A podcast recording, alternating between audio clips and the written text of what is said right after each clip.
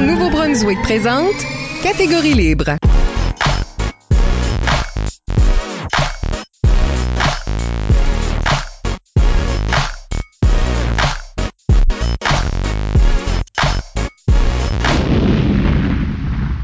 Bienvenue à Catégorie Libre, l'émission qui vise à enregistrer des entretiens avec les improvisateurs et les improvisatrices du Nouveau-Brunswick pour faire un survol de leur carrière et de leur démarche artistique, mais aussi débattre les grandes questions qui entourent le jeu de l'improvisation. Au microphone, Isabelle Gauguin et à mes côtés, mon co-animateur, Michel Baird. C'est lui. Catégorie Libre est une production d'improvisation Nouveau-Brunswick que vous pouvez écouter en version podcast sur iTunes ou YouTube ou Spotify. Notre invité aujourd'hui est Christian Chouinard. Oui, issu de l'école Mathieu Martin au début des années 90, Christian Chouinard s'intègre à la Ligue d'improvisation du campus universitaire de Moncton, la LICUM, en 1993, devenant assez rapidement capitaine de l'équipe des Verts suite au départ de Yves Doucette, avec qui il jouait depuis ses débuts. En 1995, il participe à sa première coupe universitaire à Sherbrooke à titre de joueur en rotation, puis en 97 à celle de Montréal comme assistant capitaine.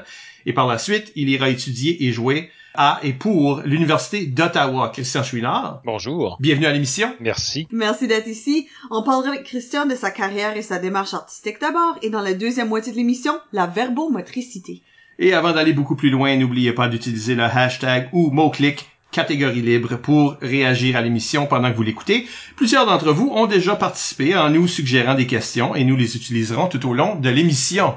Comme cette première question, Schwinn, qui nous vient de John Boucher. Évidemment. Autre qu'il s'agisse, dit-il, du point d'origine de notre amitié. Comment peut-on défendre notre participation au comité d'improvisation de Mathieu Martin en 92-93 I mean, on jouait au petit carrefour et on se faisait heckler par les gens qui passaient de la CAF au gymnase. Donc, parlons-nous, parlons-nous de ces débuts-là en improvisation. Est-ce que ça commence vraiment, Mathieu Martin? Oui, en fait, ça commence, euh, c'est la première fois que moi je, joue à l'impro, mais et c'est un peu tel que John l'a décrit. C'est euh, c'est assez chaotique. Euh, il n'y a pas vraiment de lieu euh, physique défini. On joue au milieu du plancher et les gens sont.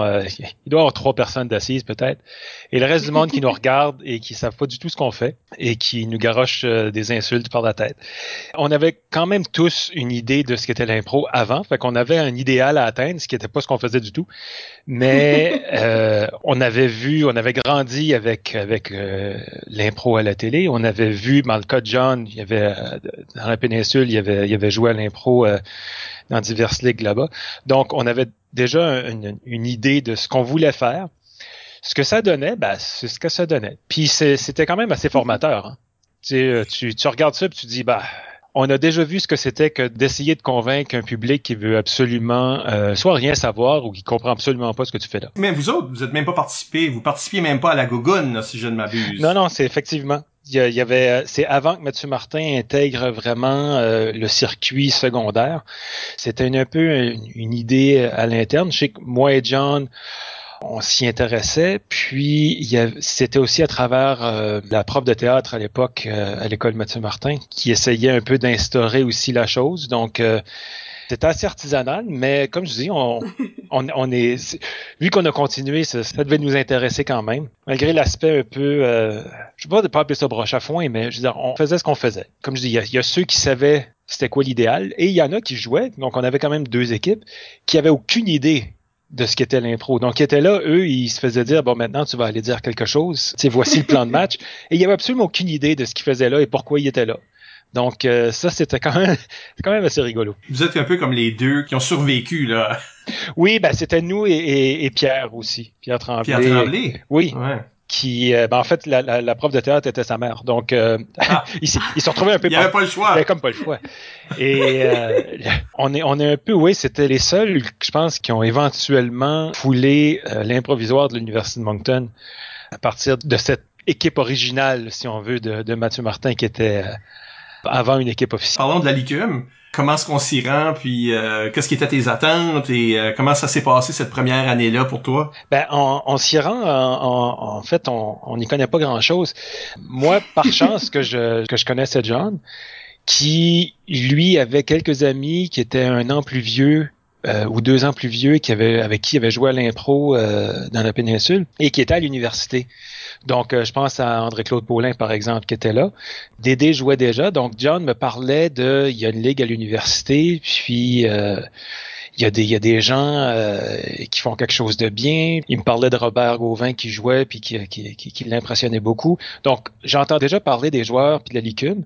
Donc, quand j'étais en douzième année euh, à Mathieu Martin, donc ça me préparait psychologiquement un peu à dire, bon, il y a quelque chose si jamais ça, ça me tentait. Et euh, je crois qu'ensuite, c'est simplement dans la journée d'orientation à l'université où j'ai vu qu'il y avait un kiosque, puis j'ai été parler aux personnes qui avaient là, puis de là, tout a déboulé. Vers le haut ou vers le bas, l'histoire ne le dit pas encore. Est-ce que ça a dégringolé ou gringolé? Gringolé, oui. Euh, alors, ben ça peut être plutôt gringolé avec le temps, mais parce que moi je me souviens de cette première année-là pour toi, euh, Christian, où ce que moi personnellement. T'étais le seul qui m'aimait, je pense. Ben oui, oui, mais sais-tu pourquoi? oui, vas-y.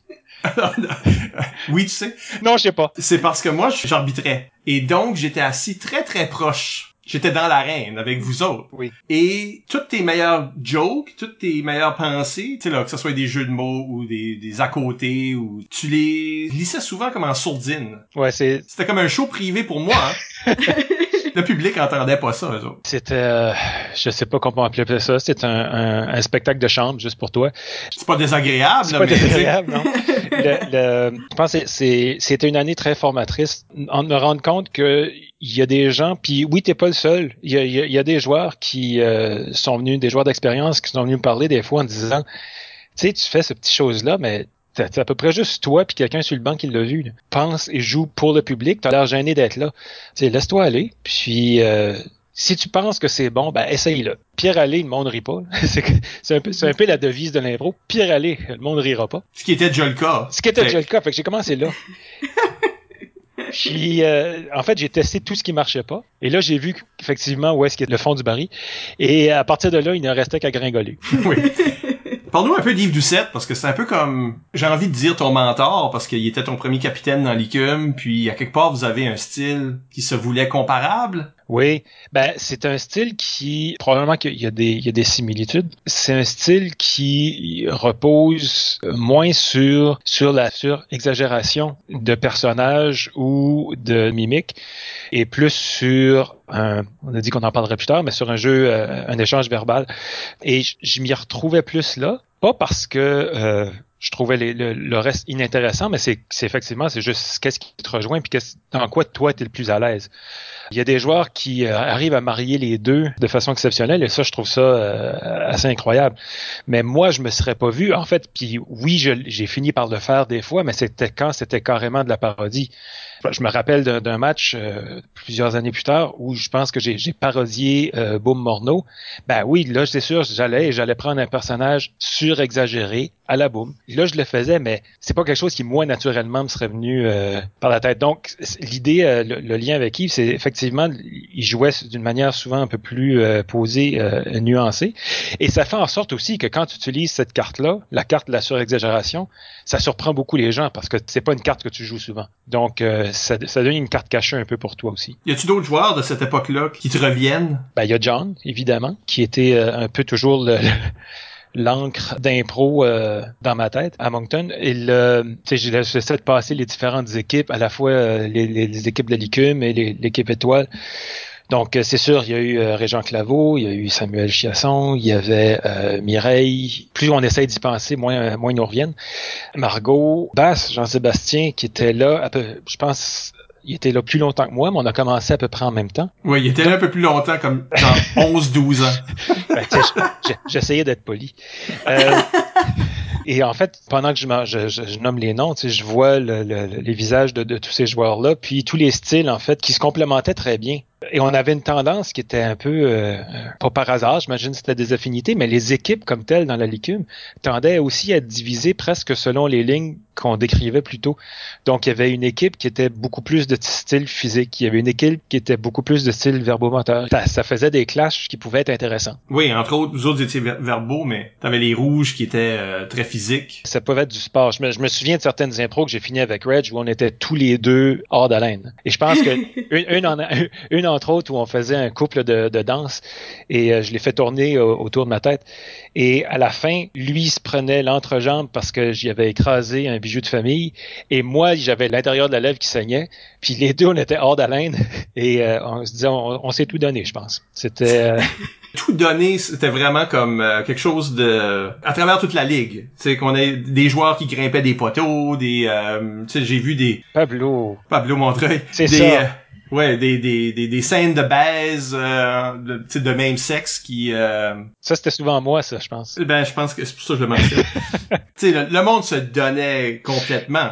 Euh, puis c'est, c'est- je pense que c'est pas vrai de dire que t'avais pas un côté physique à ton jeu quand plusieurs joueurs de ce temps-là se souviennent de toi comme le gars qui allait tirer l'épée de son fourreau. On faisait un son. Ching! Oui, qui a été souvent copié et adapté depuis. J'ai l'impression que c'est comme un virus qui s'est... euh, Ouais, comme moi, je, moi, je pourrais pas, je, pour- je m'imaginerais pas enlever un épée sans faire. T'es une schlingeuse, c'est bon. Le- le- Si on me demande l'origine du schling, j'ai aucune idée. Probablement que c'était fait une fois, puis t'entends deux, trois personnes rire, puis tu dis, bon, ben, ça a l'air que schling, ça poigne. Je, je sais pas pourquoi, mais euh, je vais le ramener. C'est c'est drôle parce que c'est vrai que c'est des gestes qui restent, puis le contexte, des fois, est complètement absent. Et euh, c'est pas très grave. On continue avec. Si bien que moi j'ai vu un impro euh, où ce que quelqu'un a s'est enlevé la ceinture du de ses, ses pantalons d'un coup raide pour je sais pas battre ses enfants ou quelque chose. là. Qu'est-ce que tu fais avec une ceinture quand, quand elle est pas autour de ta taille et a fait le schling et là a réalisé hey, je suis niaiseux. Il a, il a- il a troqué le schlapp pour le schling. Écoute, le- le- le- je suis content que le schling soit devenu universel. Ça devrait faire partie du dictionnaire de l'impro, j'imagine. Ouais, ben, on, on l'enseigne euh, à, la, à les maternelles, puis là, tu sais. Ben, c'est ça. En disant si, si t'as pas fait le schling, c'est pas vraiment une épée. C'est ça, c'est ça.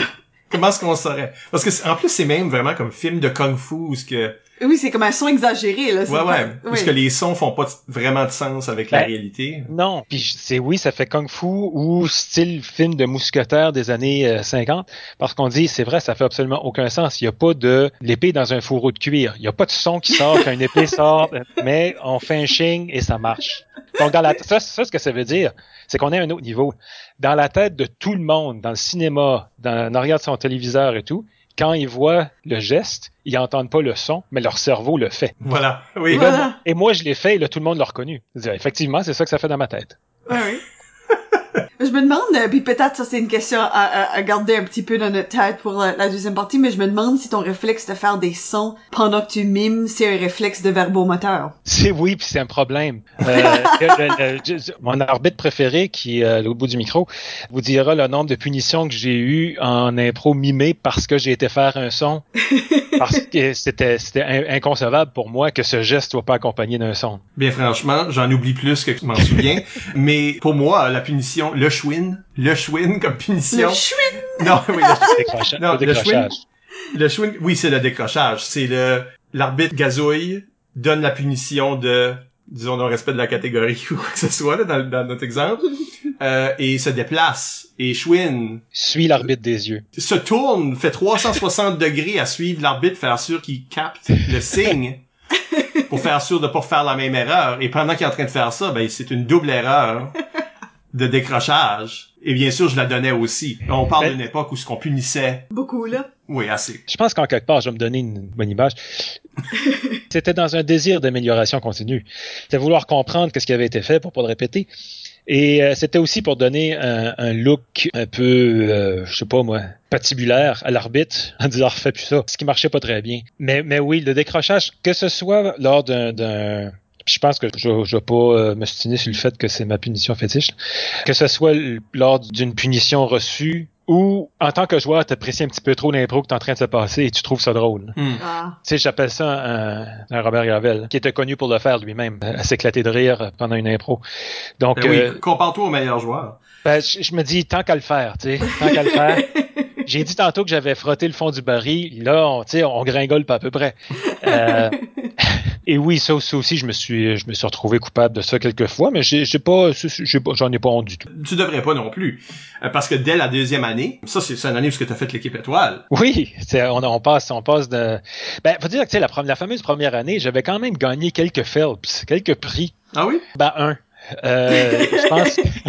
Quelqu'un au singulier. Qui seraient les Oui. premiers Phelps, dans le fond, parce que la QI en 93, Phelps avait fait les prix pour la Coupe universitaire qui Ah. était à Moncton. Et là, ben, c'est juste devenu, hey, lui voulait les faire pour la licume comme telle. Donc, euh, en 94, ça aurait été la première remise de Phelps à la licume, et ça, ça a duré 10 ans. À moins que je ne m'abuse, puis j'essaie de pas faire ça en public, j'ai euh, mon, mon Phelps que j'ai eu dans ma première année était le joueur le plus sympathique. Ah ouais.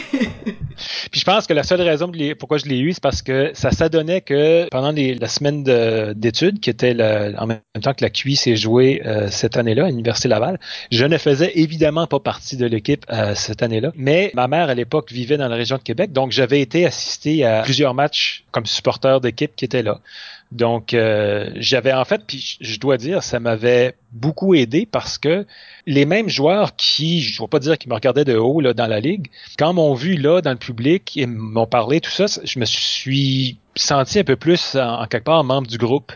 J'étais pas un peu le, le- celui qui qui savait pas trop ce qu'il faisait. Je devenais un peu le, celui qui s'est déplacé pour les voir, celui qui, euh, qui, qui apprécie ce qu'il fait. Puis euh, je pense que ça a un peu aidé à mon intégration aussi. On apprend beaucoup juste à regarder. Ben oui, puis euh, je, je dois dire que je suis ressorti de cette euh, QI-là, je pense, euh, différente. Évidemment, je, je ferai pas là du, du play-by-play vidéo, là. et avoir vu d'autres styles, puis d'autres styles qui joués par d'autres individus qui proviennent d'autres uni- universités, qui des fois euh, te ressemblent plus. Puis là, tu dis ah tiens, je pourrais effectivement développer plus ça, qui euh, cet aspect-là qui moi me, me rejoint plus. Donc, euh, avoir vu ces joueurs-là évoluer aussi au niveau national, je pense, m'a beaucoup aidé. Ouais, puis t'as passé une année aussi. Je crois que cette deuxième année-là, si je ne me trompe, c'était l'année où ce que Bass jouait tout seul dans les blancs là. oui. Euh, donc il y a toujours besoin d'extra joueurs. Et Christian était une des personnes qui se portait volontaire à jouer avec Jean-Sébastien s'il lui manquait du monde. Fait tu finissais par jouer deux matchs par soir, de l'extra expérience tout ce temps-là. Et comme de fait, quand ce que on est venu à créer l'équipe étoile, cette année-là, il y avait deux joueurs en rotation, deux, euh, deux nouveaux, si on veut, dans l'équipe, et c'était toi et Régent Claveau, et on allait chacun vous placer dans des matchs qui vous ressemblaient. Donc, ce que tu as vu du jeu, appelons-le québécois, mettons, comme les grandes universités avaient ce style-là, qu'on reconnaît encore comme le jeu de l'UQAM ou de Laval, euh, et toi, t'allais jouer avec ces équipes-là. Euh, tandis que Régent allait jouer avec des équipes qui le, ressemblaient plus, qui pouvaient mieux contrer, comme Edmundston ou Ottawa, je crois, là, donc, qui était un petit peu plus euh, physique et punch. Donc, chacun était comme une arme secrète, si on veut, contre certaines équipes. Mais justement, ça, c'est les équipes qui t'avaient inspiré à devenir d'autant plus ce genre de joueur-là. Oui, tout est dans tout. Hein.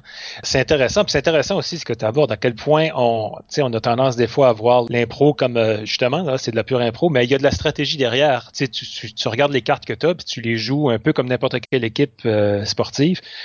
Tu peux changer tes éléments dépendamment de ton adversaire. Ouais. Comment c'était cette première QI-là pour toi? C'était mon doux.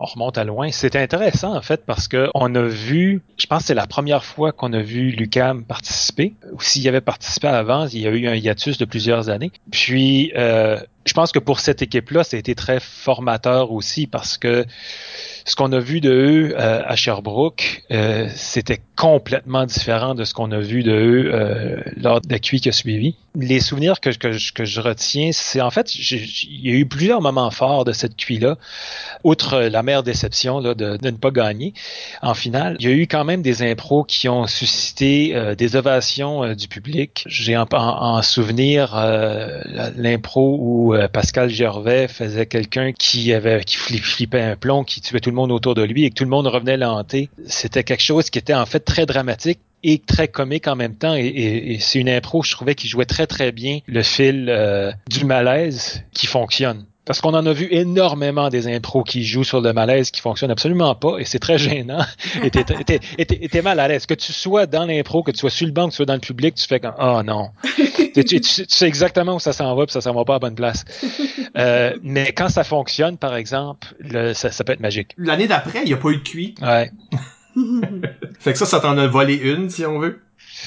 Oui, puis ça, c'est sûr que sur une, une carrière euh, universitaire, tu sais, perdre euh, une QI, ben, c'est, c'est, euh, tu dis, je viens de perdre, euh, j'ai deux, trois chances d'y participer, que là, je viens d'en perdre une. C'était vraiment un, la déception. Et je, pense qu'on a encore, tout le monde de cette époque-là, on est encore déçu que cette, que cette là n'ait pas eu lieu. On avait, je pense, aussi une équipe qui était, qui aurait été encore une fois très compétitive dans ce contexte-là. Je pense que tout le monde est sorti de là un peu meurtri. Là. Tu, veux tellement aller montrer à tout le monde ce dont tu es capable, puis là, on, on t'enlève l'opportunité. Mm-hmm. Mais en revanche, l'année suivante, c'était quand même une cuille euh, que Moncton a perdu par la, la peau des, ouais. par la peau des dents, mais quand même moment magique où ce que cette équipe-là était une des plus fortes que qu'on a jamais présentées à un tournoi. Oui, oui. Puis le souvenir de cette cuille-là est en fait euh, très ancré euh, dans ma mémoire. Si je me souviens de notre entrée avant même que tout commence, là, notre entrée sur le campus euh, à l'UCAM, puis on trouve un journal étudiant. Et dedans, il, il mentionne euh, qu'il va y avoir la QI euh, qui, s'en vient. Il y a une entrevue avec l'équipe d'UCAM dans, dans le journal où ils se font demander donc euh, qui vous pensez-vous seront vos, adversaires les plus coriaces? Et je crois qu'ils mentionnent, écoute, ils ont mentionné Laval, ils ont mentionné Ottawa, ils ont mentionné, ils ont mentionné 4-5 universités, mais jamais Moncton n'est mentionné. Et là, on était pompé quelque chose de rare. on se disait, ben, coudons ça c'est on, on, est on est l'université qui euh, qui s'est retrouvée dans des années récentes le plus souvent en, en finale. On est l'université qui donne le plus de de, de fil à retordre à la plupart des autres universités et ils daignent même pas reconnaître qu'on serait peut-être compétitif. Et on était euh, on, on, était en joie le vert, on était pompé, on était prêt à tout. C'était mais justement les personnalités étaient compétitives, ils se nourrissaient de ça là. Euh, oui. Moi je, je me souviens d'ailleurs comme évidemment t'avoir dans l'équipe c'était comme avoir un certain euh, une certaine fraternité entre nous certainement juste parce que on est tous les deux des joueurs qui se veulent qui jouent sur notre culture qui jouent sur euh, on lit pas les mêmes choses. Tout est le genre à lire des briques plates. Euh, Zola Hugo ces affaires là c'est plus ton genre. N'empêche te souviens-tu de cet arbitre là de Lucam qui était venu, nous voir en coulisses avant un match. On jouait contre Hearst. Il vient nous dire, euh, on va pas vous donner de, la manière de ou de d'auteur comme Molière parce qu'on veut pas vous désavantager ou parce que peut-être que vous saurez pas c'est qui. Oh ouais. Deux équipes de région. oh non. Ah, ça c'était ça c'est un autre, un autre moment. Je, je pense que c'est bien que euh, Jean-Sébastien ait été là parce que physiquement j'avais de la misère à me retenir. Oh, et, euh, vraiment? ah oui, je, je pense, je pense, là tu dis, je peux pas frapper l'arbitre avant le match, ça serait mal vu. ça aurait été un bien site mes grands cheveux parce qu'effectivement, il y avait une crime. Euh, mais ça, c'est la journée que tu deviens un joueur physique, mais pas de la bonne façon. un goût. Tout à fait. J'avais même, le, je me souviens, c'était, c'était dans quel lieu, nos, loges, c'était en quelque part un corridor d'arrière-scène. Euh, j'avais pris la mauvaise habitude, je sais même pas pourquoi, mais euh, pour canaliser mon stress, je marchais un peu un corridor et je hurlais et ça, ça, ça aidait à faire sortir un peu le mais euh, souvent, par la moitié du match, ma voix commençait à lâcher à cause du hurlement du pré-match. Donc, euh, il fallait un peu réviser la stratégie sur ce point-là aussi. Mais je, me souviens que cette fois-là, j'avais hurlé euh, pas mal plus fort. Et non, ben c'était, écoute, c'était, c'était condescendant. Non, mais on rit, mais je, me souviens de ça. oui, oui. On, on, en, on en rit, puis c'est ça. Donc... Ben, faut en rire, parce que sinon, faut en pleurer, fait que. ben, ou devenir un petit peu trop agressif. Oui. Bon, je garde de toute façon, je dois le dire, un souvenir très moyen de cet arbitre. Donc, euh, c'est de bonne guerre. Peut-être qu'il pensait qu'on était une gang de barbares incultes. Ben, J'en pense pas moins de son style d'arbitrage. Ou plus. pas moins ni plus. C'est ça. Ouais. Non, je me souviens qu'il il était entré en coulisses. C'était un peu comme... Il a fait « Ouh! C'est d'équipe beef. Tu sais, je me souviens de ça parce que tout le monde était grand ou Jack. Je pense quand il, il est entré, il y avait moi, John et Jean-Sébastien qui étaient là, épaule à épaule. Puis euh, Régent devait pas être loin. Ben toi puis Régent, vous faisiez pas, vous deux, vous faisiez pas le poids d'un des trois là. Mais euh... Sam c'est notre petit bonhomme. Puis Sam est comme 5 pieds 10, 5 pieds 11. Sam à ce jour se défend tout le temps de dire, vous savez que je suis au-dessus de la grandeur moyenne pour un homme. Là, je suis pas un petit gars mais c'est, c'est, euh, il devait se défendre parce qu'il était toujours entouré de, de, gars surdimensionnés autour de lui. oui. Moi, ça m'a été très utile d'ailleurs dans ma carrière d'impro à ce moment-là parce que quand ce que du monde venait Que ce soit l'osmose ou avant ça, ça aurait été le, le, le frolic. Oui. Puis ils jasaient dans la foule. Puis là, l'arbitre était obligé de leur dire de se fermer les boîtes. Puis il y a du monde qui disait on se verra dans le parking. Tu sais, on sortait à la fin de la, de la soirée. Puis euh, j'étais entouré de toi, Jean-Sébastien, puis John Boucher. Il y, a- C'est que ça, ça calmait les il y ardeurs. avait jamais personne dans le parking. C'est bizarre, hein? Les rack à baisser qui étaient vides. Parlons un peu du jeu parce que vraiment c'était ça qui était, tu sais, qui était spécial à propos de cette cuit-là. C'était une, une très belle cuit marquée de moments. Il y a des impros dans cette cuit-là qui sont restés euh, très marquantes dans l'esprit de plusieurs gens. Je, je dirais en particulier euh, celle euh, du soldat à, à Régent. Hmm. Euh, Celle où c'est très très rare quand que, ça va arriver, où tous les joueurs font une impro et eux sont en train de faire une chose, font l'impro qu'ils imaginaient dans leur tête et, et qui vivent dans le moment présent. Et ensuite, on vient se faire dire par, euh, par quelqu'un, après le match, Hey, cette impro-là, il utilise un mot et on n'a aucune idée de quelle impro il parle. Et là, on leur dit, de laquelle vous parlez? Finalement, ils décrivent des moments, on dit, mais c'est pas du tout ça qu'on a fait. Et tout le public a compris un niveau complètement différent de notre impro. Et le, le niveau que le public a compris était en fait bien meilleur que ce que nous on faisait. Après ça, on s'est dit, Hey, on est bon rare parce qu'on opère sur un niveau inconnu à nous-mêmes. C'est, euh, faut être bon quelque chose de rare. Ben c'est à propos de manier une ambiguïté là. Donc, tu sais, cette impro-là avait été marquante, je pense même dans cette cuit-là. Une autre impro, moi, qui me vient à l'idée, c'est celle où on faisait un match de lutte à la style euh, lutte professionnelle euh, WWE, mais c'est verbal. Donc, il n'y a jamais un geste vraiment ou un coup de posé. Les agressions sont verbales et le jeu qu'on fait est un jeu où, dès que tu as une attaque verbale, l'autre la reçoit comme si c'était un- une attaque de lutte. Ah ouais, comme un comme un tag team de dans une chicane de couple là. Oui, et je me souviens particulièrement de... Euh, ça avait été... Moi, j'ai trouvé que ça avait été le tournoi de, de Mireille, ce tournoi-là. Mireille avait fait des choses pendant ce tournoi-là qui avaient été absolument exceptionnelles. Elle a été chercher des niveaux qu'on qu'on ne voyait pas dans la ligue, qu'elle n'utilisait pas. Et là, tout, est sorti presque euh, dans la même cuisse. C'était un moment après l'autre. Et dans cette intro-là où... Je me, je me souviens, je, je suis l'agresseur, si on veut, dans, dans le match de lutte, et je lâche pas. Je, je- vraiment, là, je suis sur une lancée, et c'est une insulte après l'autre, et elle est là en train de meurtrir, et elle lance un geste à la Hulk Hogan avec son petit doigt qui lève et qui se met à faire non du doigt. Et là, toute la foule commence à remarquer, et la foule devient comme une foule de lutte qui se met à, applaudir, et là, plus la foule applaudit, plus les- Mireille se lève, et là, elle me répond, et là, moi, je m'écrase complètement. Mais c'était, euh, encore là, c'est des petits moments comme ça qui ont fait que certaines in- impros sont passées, sont passées à l'histoire. Je me souviens dans la, la QI qui a suivi, qu'il y a des joueurs de l'UCAM qui nous ont dit, on a des vidéos de cette finale-là, puis on a vu les impros de nouveau. Et les comparés que vous aviez faits étaient exceptionnels. Ils, ils, ils en revenaient pas euh, du niveau de, des comparés qu'on avait fait. Et à notre défense, euh, c'est pas comme si c'était quelque chose qu'on avait répété pendant des jours. C'est des concepts qu'on avait imaginés avant, c'est-à-dire peut-être un match de lutte comme ça, mais on n'avait pas fait euh, rien de ça. Tout ça a dégringolé, si tu veux, pendant cette cuit-là. C'était plusieurs moments magiques qui ont été vécus par tous. Et là, euh, t'as terminé tes études à Moncton? Je suis un de ceux qui a fini son bac en quatre ans. un, un des rares. Oui. Mais moi j'ai pas fait ça. Je, me, je soupçonne plusieurs personnes d'avoir euh, d'avoir soit euh, changé de, de majeur ou d'avoir euh, uniquement pour pouvoir euh, continuer à jouer à l'impro, pour pouvoir justifier à leurs parents qu'ils avaient besoin d'une autre année de support financier pour euh, pour finir leur diplôme et, euh, et continuer à jouer à l'impro. Ça se passe encore ça. Ah oui, il y, a du- il y a du monde en masse avec des bacs en impro, là. Ben, c'est un peu ma réponse. hein. Quand les gens disent c'est un bac en quoi, je dis ben, officiellement un bac en physique, mais euh, on va s'entendre, j'ai un bac en impro. Si si on mettait le nombre d'heures consacrées à l'impro, puis bon, il y a joué, il y a les pratiques, s'il y a les- quand on parle de- du contexte de l'équipe étoile, mais il y a aussi tout ce qui se passe dans notre tête qui euh, oscille souvent autour de l'impro.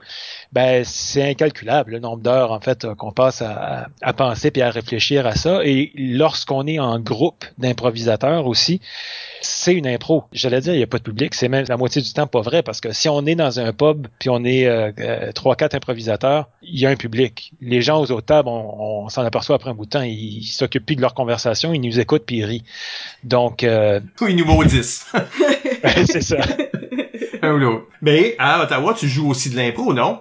Oui, je me suis joint à la Ligue euh, quand j'ai commencé ma maîtrise à l'Université d'Ottawa. J'ai joué là euh, pendant deux ans, un peu plus impliqué dans la première année, un peu moins dans la deuxième, puis euh, participé à la QI à Saint-Boniface en 98, je crois. John Boucher qui nous revient avec une question. Euh, comment as-tu appris à vivre avec ta traîtrise quand tu as défendu les couleurs de l'Université d'Ottawa au QI après avoir joué avec l'Université de Moncton? C'est à quoi je répondrais à John, comment arrives-tu à vivre avec toi-même qui a trouvé une brosse à dents dans le fond d'une douche d'un YMCA à Saint-Boniface, une brosse à dents usagée. Et toi, ils ont oublié la tienne, t'es dit, ah, je vais m'en servir pour me brosser les dents. À ce jour, John dit que, voyons, c'est-tu pas pire de pas se brosser les dents? et, tout le monde de répondre, non, c'est pas pire de pas se brosser les dents.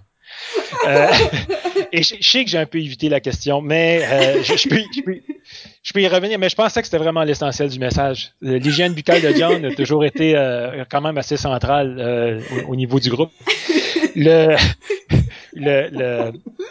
non, je, ne comprendrais pas quelqu'un qui, euh, je, sais que c'est envoyé en blague. Je veux on aime l'impro ou on n'aime pas l'impro, puis euh, on continue à jouer. Puis en fait, c'est un défi de joindre une nouvelle ligue parce que on vient avec son bagage. Si on a joué dans l'équipe étoile, on vient aussi avec une étiquette. Donc les gens ont un biais en partant, euh, que ce soit positif ou négatif. Et ensuite, tu te dois un peu de rencontrer un peu les attentes. Donc c'est un défi. Puis t'ajuster aussi. Je veux dire, tu vois la, ligue, euh, une nouvelle ligue opérer, et euh, tu dis bon euh, bon ils font pas ça pareil ou le public semble mieux aimer ce style-ci plutôt que ce style-là donc il y a, y a, une période d'ajustement mais à travers tout ça il y a aussi plein de nouvelles et très belles rencontres qui sont faites et ça ça doit être un des points s'il fallait faire de la pub pour de l'impro un jour, les amitiés que tu peux faire en impro sont très, très intenses. Ça peut être appelé des deux bords. Hein. Si je prends John, par exemple, il y a peu d'amis avec lesquels j'ai pu avoir des, expériences aussi hilarantes et positives, et peu d'amis aussi avec qui j'ai pu avoir des frictions aussi intenses, mais pourtant, ça n'a rien changé. Je pense que les gens qui font de l'impro sont des gens qui sont en, en, général assez intenses, sans nécessairement être euh, extrovertis. Ils se donnent dans ce qu'ils font. T'as comme pas le choix en impro. Si tu, si tu te donnes pas, ben t'es Christian en première année qui euh, qui dit une joke à demi-voix puis personne la, la pogne. Mais ça, ça vient avec euh, ça vient avec des émotions fortes, ça vient avec des personnalités fortes, mais ça crée des liens très forts. Puis ça, c'est quelque chose qui est très, à mon sens, qui est très positif. Si je me souviens bien, t'as joué cette, cette fois-là à Saint-Boniface. T'étais plus du côté de l'organisation que des officiels en, à Ottawa en 99. Est-ce que il y a eu un une décision consciente de ne pas réappliquer à leur équipe étoile ou euh... non non non. Non non c'était non non j'étais ben en fait mon début dans la ligue avait été difficile. Je déménageais pendant ce temps-là. J'avais dû manquer plusieurs matchs. La décision de l'équipe étoile avait été faite très rapidement. Et euh, initialement euh, j'avais manqué je pense le trois des quatre premiers des premiers matchs à, cause de conflits euh, que ce soit de nature euh, j'étais en maîtrise je pense j'avais je, devais aller à certains endroits je pouvais pas être euh, je pouvais pas être au, match. De sorte que j'avais pas pu vraiment montrer ce que je pouvais faire j'avais pas été sélectionné. Il y avait eu de la frustration suite à la première sélection ça a été amené une deuxième sélection. J'avais fait l'équipe lors de la deuxième sélection. Mais je me suis retiré en fait de l'équipe avant la QI j'avais trop de choses qui allaient en même temps euh, dans ma vie, puis euh, je devais laisser aller quelque chose. Puis laisser aller ma maîtrise faisait pas vraiment partie des options. Donc, euh, puis je savais que de toute façon l'équipe était en, en de, de, très bonnes mains. C'était une équipe euh, très compétitive. D'ailleurs, ils ont gagné la oui. Puis je sais qu'il y a des joueurs euh, avec qui j'ai joué, euh, qui que ce soit à Moncton ou à Ottawa, qui, qui sont venus me voir des fois, en disant, mais tu sais, comment tu te sens? T'es-tu t'es-tu défait, déconfit parce que t'as as laissé t'as laissé aller l'équipe qui, tu sais, t'aurais pu avoir ton nom à la coupe essentiellement. Mm -hmm. Puis euh, non, je veux dire, quand tu prends une décision, tu prends une décision puis tu vas avec. Il n'y a pas de si, il n'y a pas de mais, il n'y a pas de, de, tout ça. Donc c'était un, c'était un choix conscient euh, de ma part, puis euh, je, l'ai toujours très bien vécu. Ça me revient, là. J'ai-tu pas couché chez vous, ce cuit-là? très, oui, t'as très couché chez nous. Euh, J'étais malade comme un chien. T'es toujours malade comme un chien. T'as jamais été malade pas comme un chien. Ouais, ben, non, des fois je suis chien comme un malade. Mais là, j'étais, j'étais excessivement malade, comme fiévreux. Et je, je me souviens d'avoir, ben, je me souviens à peine d'avoir arbitré pendant ce tournoi-là à cause de ça, mais je couchais pas avec mon équipe, peut-être par exprès, ou on avait pas assez Lee. Je me souviens plus du contexte pourquoi tu étais chez nous, mais oui, c'est vrai que tu avais crashé chez nous. Ben merci. Ben, ça me fait plaisir. D'ailleurs, moi, je pense que j'étais, j'avais été, oui, c'est ça, j'étais un des juges de ligne pendant cette, cette cuit-là. J'avais dit à l'équipe, je, je vais rester dans votre entourage, là, il n'y a pas de souci, là, je, je, je m'efface pas complètement là, de- du portrait. Je me souviens de, comme juge de ligne pendant une entracte euh, et certains problèmes techniques, d'avoir commencé à déconner euh, et, et- et faire rire le public. Donc, je me disais, bon, ben, je continue à faire ma part quand même. C'est une cuit qui était, euh, à mon souvenir, très intense. C'est la deuxième année où on voyait euh, Antoine Vézina de Lucam faire, ses, ses, ses- ben, faire son Antoine. Je ne sais pas comment le décrire. Oui. Non, ben il y, avait un style euh, très, très à lui. C'est très difficile de jouer contre quelqu'un comme ça parce qu'on se prend à être public, même quand on joue contre lui. Comme joueur, dire il faut que je me dissocie, là, je peux pas juste le regarder faire, faut, faut que, faut que je joue avec lui. Je me souviens, ma, la réaction euh, initiale avait été euh, ah ben ça, ça- c'est un joueur rude parce qu'on n'arrive pas à jouer avec. Puis en fait, en y repensant, non, c'est pas un joueur rude, c'est que c'est un joueur. Lui, il joue sa game, c'est à toi à jouer aussi. Il t'empêche pas de jouer. Il te met au défi, là, ouais. C'est ça. Celui-là, c'était capable. Mais tu sais, il n'y a, pas- y a pas de refus de sa part. Il n'y a, pas de- y a pas de refus de jouer avec toi.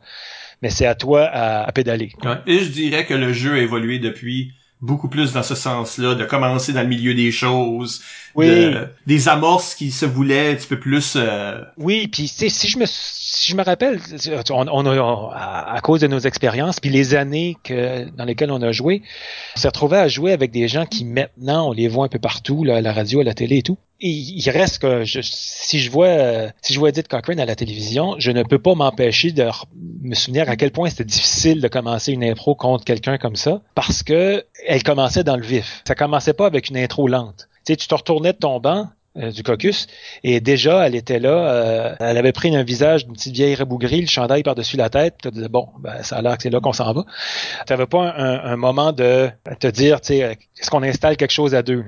Clairement, quelqu'un avait, pris une décision. Et si toi, tu décidais de faire la même chose, quelqu'un devait laisser le, bout du bâton à un moment donné. Alors que si je pense à quelqu'un euh, comme Tammy Verge, elle, dans, dans son cas, c'était plus, il y avait plus d'analyse en, en début d'impro sur où est-ce que les deux joueurs se trouvaient puis qu'est-ce qu'on allait faire ensemble. Donc c'est vraiment c'est des styles différents. Puis on voit chacun tire son épingle du jeu dans tout ça et on arrive à s'adapter ensuite au style de chacun. Si on pense à bah, soit aux joueuses que j'ai mentionnées ou à, ou à Fred Barbouchi aussi, le, nous dans la ligue, on n'aurait jamais fait ça, on n'aurait jamais commencé une impro en se disant je me garoche à quatre pattes à côté de quelqu'un et je suis un chien. Ça aurait été un personnage, un, un troisième personnage aurait été le chien, mais commencer comme ça, tu dis, tu, sais, tu, tu, viens de mettre l'autre dans un personnage lui-même. Il n'a pas le choix que d'être soit le maître ou l'étranger qui rencontre le chien, mais tu n'as plus un grand choix, là. moins d'ignorer le chien. Mais en même temps, c'est ce qui fait la beauté de la chose. On, on grandit dans tout ça, puis on, on se rend compte que chaque école apporte quelque chose à l'édifice euh, qui est l'impro, puis apprend de l'autre. Tu sais, je me souviens euh, d'un commentaire que Barbouchi avait fait à, à Sam à un moment donné. Les deux étaient en conversation et, les deux se disaient je sais pas si mon style fonctionnerait aussi bien dans ta ligue. Et chacun parlait de, la ligue de l'autre. Et, euh, et les deux avaient raison. On est aussi un peu moulé dans le lieu où on, où on se développe. Et, et le fait d'en fait d'aller à la cuit nous, nous force à sortir un peu du moule, des fois de manière violente, euh, euh, et des fois de manière très rigolote. Je veux dire, on parlait de Saint-Boniface. Saint-Boniface a, a- a donné lieu à des impros qui étaient complètement déjantés parce que le contexte était étrange. Donc, on avait une cuit sur un petit campus qui était désertique. Il y avait à peu près pas de public. Euh, on était obligé, je me souviens que des officiels, des fois, étaient obligés d'aller chercher d'autres équipes qui étaient entre des matchs et dire, venez, ça prend du monde dans la salle. c'est- S'il y a un vote dans le public en ce moment, on, on est dans le trouble parce qu'il y a personne qui peut voter. Donc, ça avait amené des situations assez loufoques où c'était aussi des gens de la famille de l'équipe de Saint-Boniface qui étaient là. Donc, je me souviens d'une impro où par hasard, on avait parlé avec le type qui avait la ceinture fléchée à Saint-Boniface, qui était un des organisateurs du Festival du Voyageur, je crois. Et son fils faisait euh, jouait pour l'équipe de Saint-Boniface et on jasait avec lui comme ça, pas pendant un, un match. Et il nous parlait de son fils, il nous parlait de son autre fils qui avait quitté la maison, mais qui a, qui fait louer une chambre dans la maison d'à côté et qui euh, volait le câble en fait en faisant passer le fil par la chambre d'une maison et l'amenant à, à l'autre maison. Et euh, pendant une impro, euh, Ottawa, quand je jouais pour Ottawa contre Saint-Boniface, à ce point-là, je pense qu'on dominait le, pointage de manière. Il n'y avait pas de remontée possible de la part de Saint-Boniface, fait qu'on décide de s'amuser un peu. Quand il y a caucus, je me revire vers le banc de Saint-Boniface et je pointe l'autre gars qui est le fils euh, de l'organisateur du Festival du Voyageur. Et lui, il se pointe lui. Je dis oui, toi, tu viens jouer. Je vous donne pas le choix essentiellement. C'est lui que je veux. Et euh, toute l'équipe fait comme d'accord. Puis il l'envoie. Je commence à en prendre un rôle de policier et euh, je le traite comme le suspect numéro un. Et en fait, lui, il savait pas que j'avais parlé à son père. Et là, je me mets à sortir sa vie devant tout le monde. Et il y a sa famille dans la salle. Et là, toute sa famille se met à s'éclater de rire. Donc, je, je lui parle de sa vie, de où il a grandi, de ce qu'il faisait quand il était petit. Parce que son père nous avait fait un portrait total de, de ce, de ce gars-là. C'était pas juste à propos de voler le câble. Non, non, c'était pas juste au bout de voler le câble. Mais, mais le voler le câble, c'était un peu le punch parce que là, lui, il est là, il sait pas, puis là, il me regarde, puis il me connaît pas, et je commence à, à décrire sa vie, son enfance, son adolescence, l'école où il a été. Là, il, il fait comme, il- là, il est figé. Et, je- le clou, c'était, et en plus, votre frère vit dans la maison d'à côté, n'est-ce pas? Puis il dit, ouais. Et là, il rit, à ce moment-là, il, il comprend plus rien. Et il vole le câble. Et là, le gars, il part à rire. Là, il pouvait, il pouvait- il pouvait même plus continuer. Et, et ultimement, c'était tellement absurde que la famille au complet avait voté pour lui. Il avait pas dit un mot. Tout ce qu'il avait fait, c'est rire tout le long. Il comprenait rien. Puis il avait gagné le vote. Puis j'étais super content qu'il gagne le vote parce que ça avait été un, un moment quand même assez rigolo. Ça fait partie de ces moments-là euh, qui ont lieu, qui sont pas nécessairement des grandes impros, mais qui euh, qui sont plus humains, si on veut, qui, qui nous rapportent à des. euh, Puis une bonne utilisation du local. C'est-à-dire Oui, de, de la dimension locale, pas la salle. là. oui. Non, non, la dimension locale, ça, ça sera la controverse du rideau, euh, Mike. Il y a aussi ça. Il nous reste très peu de temps. On, va, on a quelques, une couple de questions éclairs, Christian, Bon, qui oui. viennent du public. Ben, on a une question extrêmement sérieuse qui vient de Boom Morneau. Cinq Euh, il dit euh, On a toujours été flabbergasted par ta chevelure! Donc, il veut qu'on en parle. Ça, c'est, c'est, c'est triste. C'est comique et triste à la fois. Euh, c'est triste parce que c'était laid, là. Je dire, on s'entend. Mais je sais pas qu'est-ce qui m'est passé par la tête. Premièrement, pour ceux qui m'ont, qui, qui savent j'avais une tête quand même de cheveux assez, euh, pas vraiment frisée, serrée, mais, mais ondulée. J'ai commencé avec l'idée de dire, je vais voir si je peux me laisser pousser les cheveux. Et, et, euh, j'ai attendu, puis huit, neuf mois plus tard, ben, les cheveux poussaient, mais jamais ils pendaient. Non. Donc, tout ce que ça faisait, c'était grossir en boule. Vers le haut. Et oui, et vers le haut, et- et en fait, en, en- en- de manière euh, très euh, sphérique. Et oui, c'est devenu vraiment un afro. Donc, je, je marchais avec un afro. J'avais un casque de cheveux qui me protégeait en, en permanence. C'était horrible. C'est devenu un peu un, un trademark là, cette année-là euh, en impro, où l'annonceur maison, Serge, faisait des blagues là-dessus, ou le, le je, puis moi, t'as aussi bien en rire. Certains matchs, je m'étais complètement mouillé les cheveux juste avant, fait que j'avais commencé le match avec les cheveux euh, collés sur la tête, puis par la fin du match, j'avais l'afro qui avait comme tranquillement apparu à mesure que les cheveux séchaient. Euh, c'était euh, c'était grandiose. Et tout ça, en fait, euh, s'est terminé avec euh, un party où je rentre dans le party et tous les gars dans le party font comme ah dude ça c'est la best throw ever puis tout le monde était, était vraiment euh, euh, tu sais j'avais des high fives tout, tout allait bien et je me retourne et tout ce que je vois c'est trois quatre filles qui me regardent puis qui font un nom de la tête et là je me suis dit ouais, c'est le fun les gars là mais c'est pas vraiment pour vous autres que je fais ça donc le lendemain j'avais été me faire couper. Bon.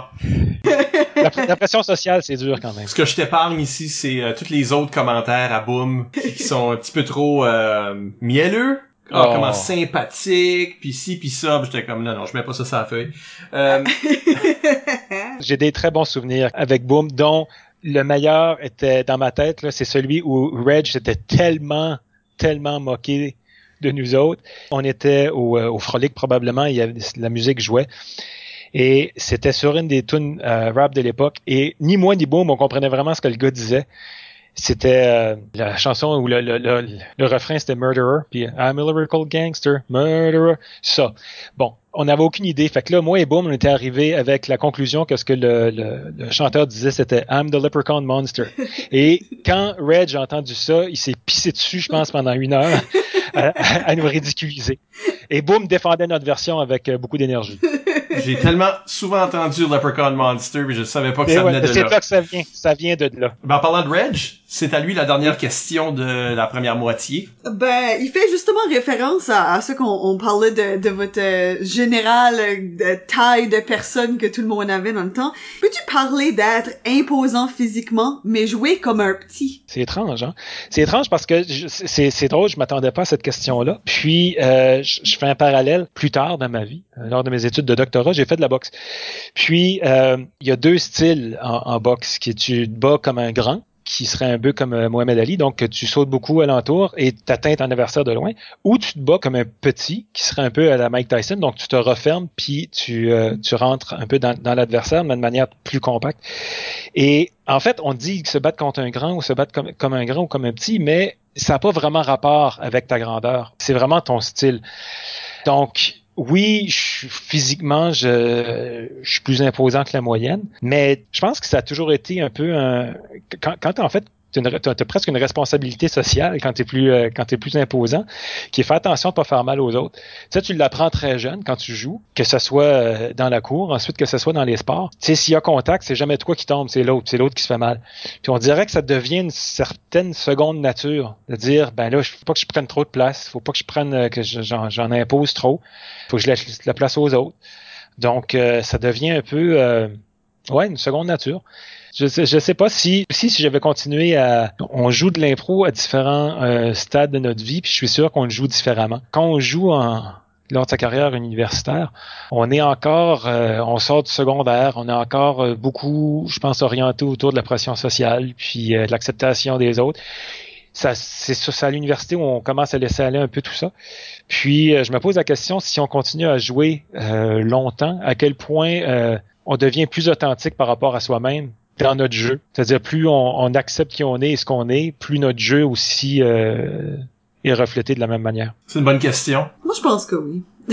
Faudrait tout qu'on se mette à rejouer. Ah ben moi puis Isabelle on joue déjà. Hein. Ouais ben c'est ça. Donc euh, ben, on, on, inclut la personne qui parle seulement. Ouais. seulement oui. Avec l'exception de les gens qui qui un petit peu ce ce, bloc là qui s'appuient sur la rouille puis là qui se décident qu'ils peuvent plus jouer là. Euh, qui est la majorité. Qui est quand même beaucoup une grosse portion de joueurs plus vieux là.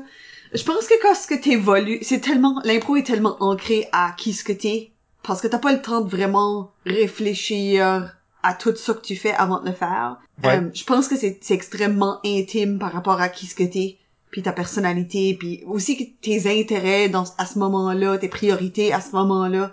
Puis je pense qu'à mesure que tu vieillis, pis t'es de plus en plus à l'aise puis confiant dans qui ce que t'es, le plus que ça c'est de plus en plus intime puis t'es plus à l'aise de montrer ça. Fait qu'à mon avis, ça, ça serait vrai, ça. Oui, puis je crois que c'est très pertinent, tu sais, même si c'est euh, la question de, de Reg est, excellente parce que je, je, m'étais pas posé la question, puis tu sais, en y pensant à, haute voix, je me dis euh, oui parce que si moi j'ai toujours me suis toujours dit il faut que je fasse attention aux autres puis il faut que faut pas que je, n'impose trop c'est sûr que ça a dû se refléter dans mon jeu aussi je veux dire je me souviens puis c'était une critique par rapport à, entre moi et Reg, c'est une critique que, Michel, euh, Mike ici présent, me faisait. Il me dit pourquoi quand tu joues contre Reg, tu n'imposes jamais ton idée? Puis pourtant, tu vas faire d'excellentes impros avec lui, mais dès que ça commence, peu importe ce que tu avais décidé sur le banc, tu te retournes et tu laisses Reg euh, commencer. Puis je j'ai même pas de réponse à ça. Je peut-être parce que Reg démontrait une confiance naturelle qui faisait en sorte que j'allais pas la questionner. Je me dis bon, ben, il a l'air plus confiant dans ce qu'il va faire que moi, donc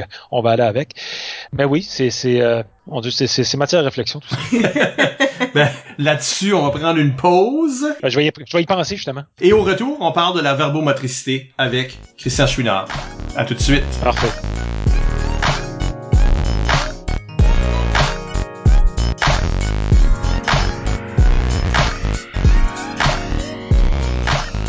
On est de retour, Michel Albert au microphone avec Isabelle Gauguin. Allô? Et Christian Chouinard. Oui. Là-bas, on parle de verbomotricité. Alors, on a déjà parlé de jeu physique, d'ailleurs, avec ton ancien partenaire de jeu, euh, Régent Claveau.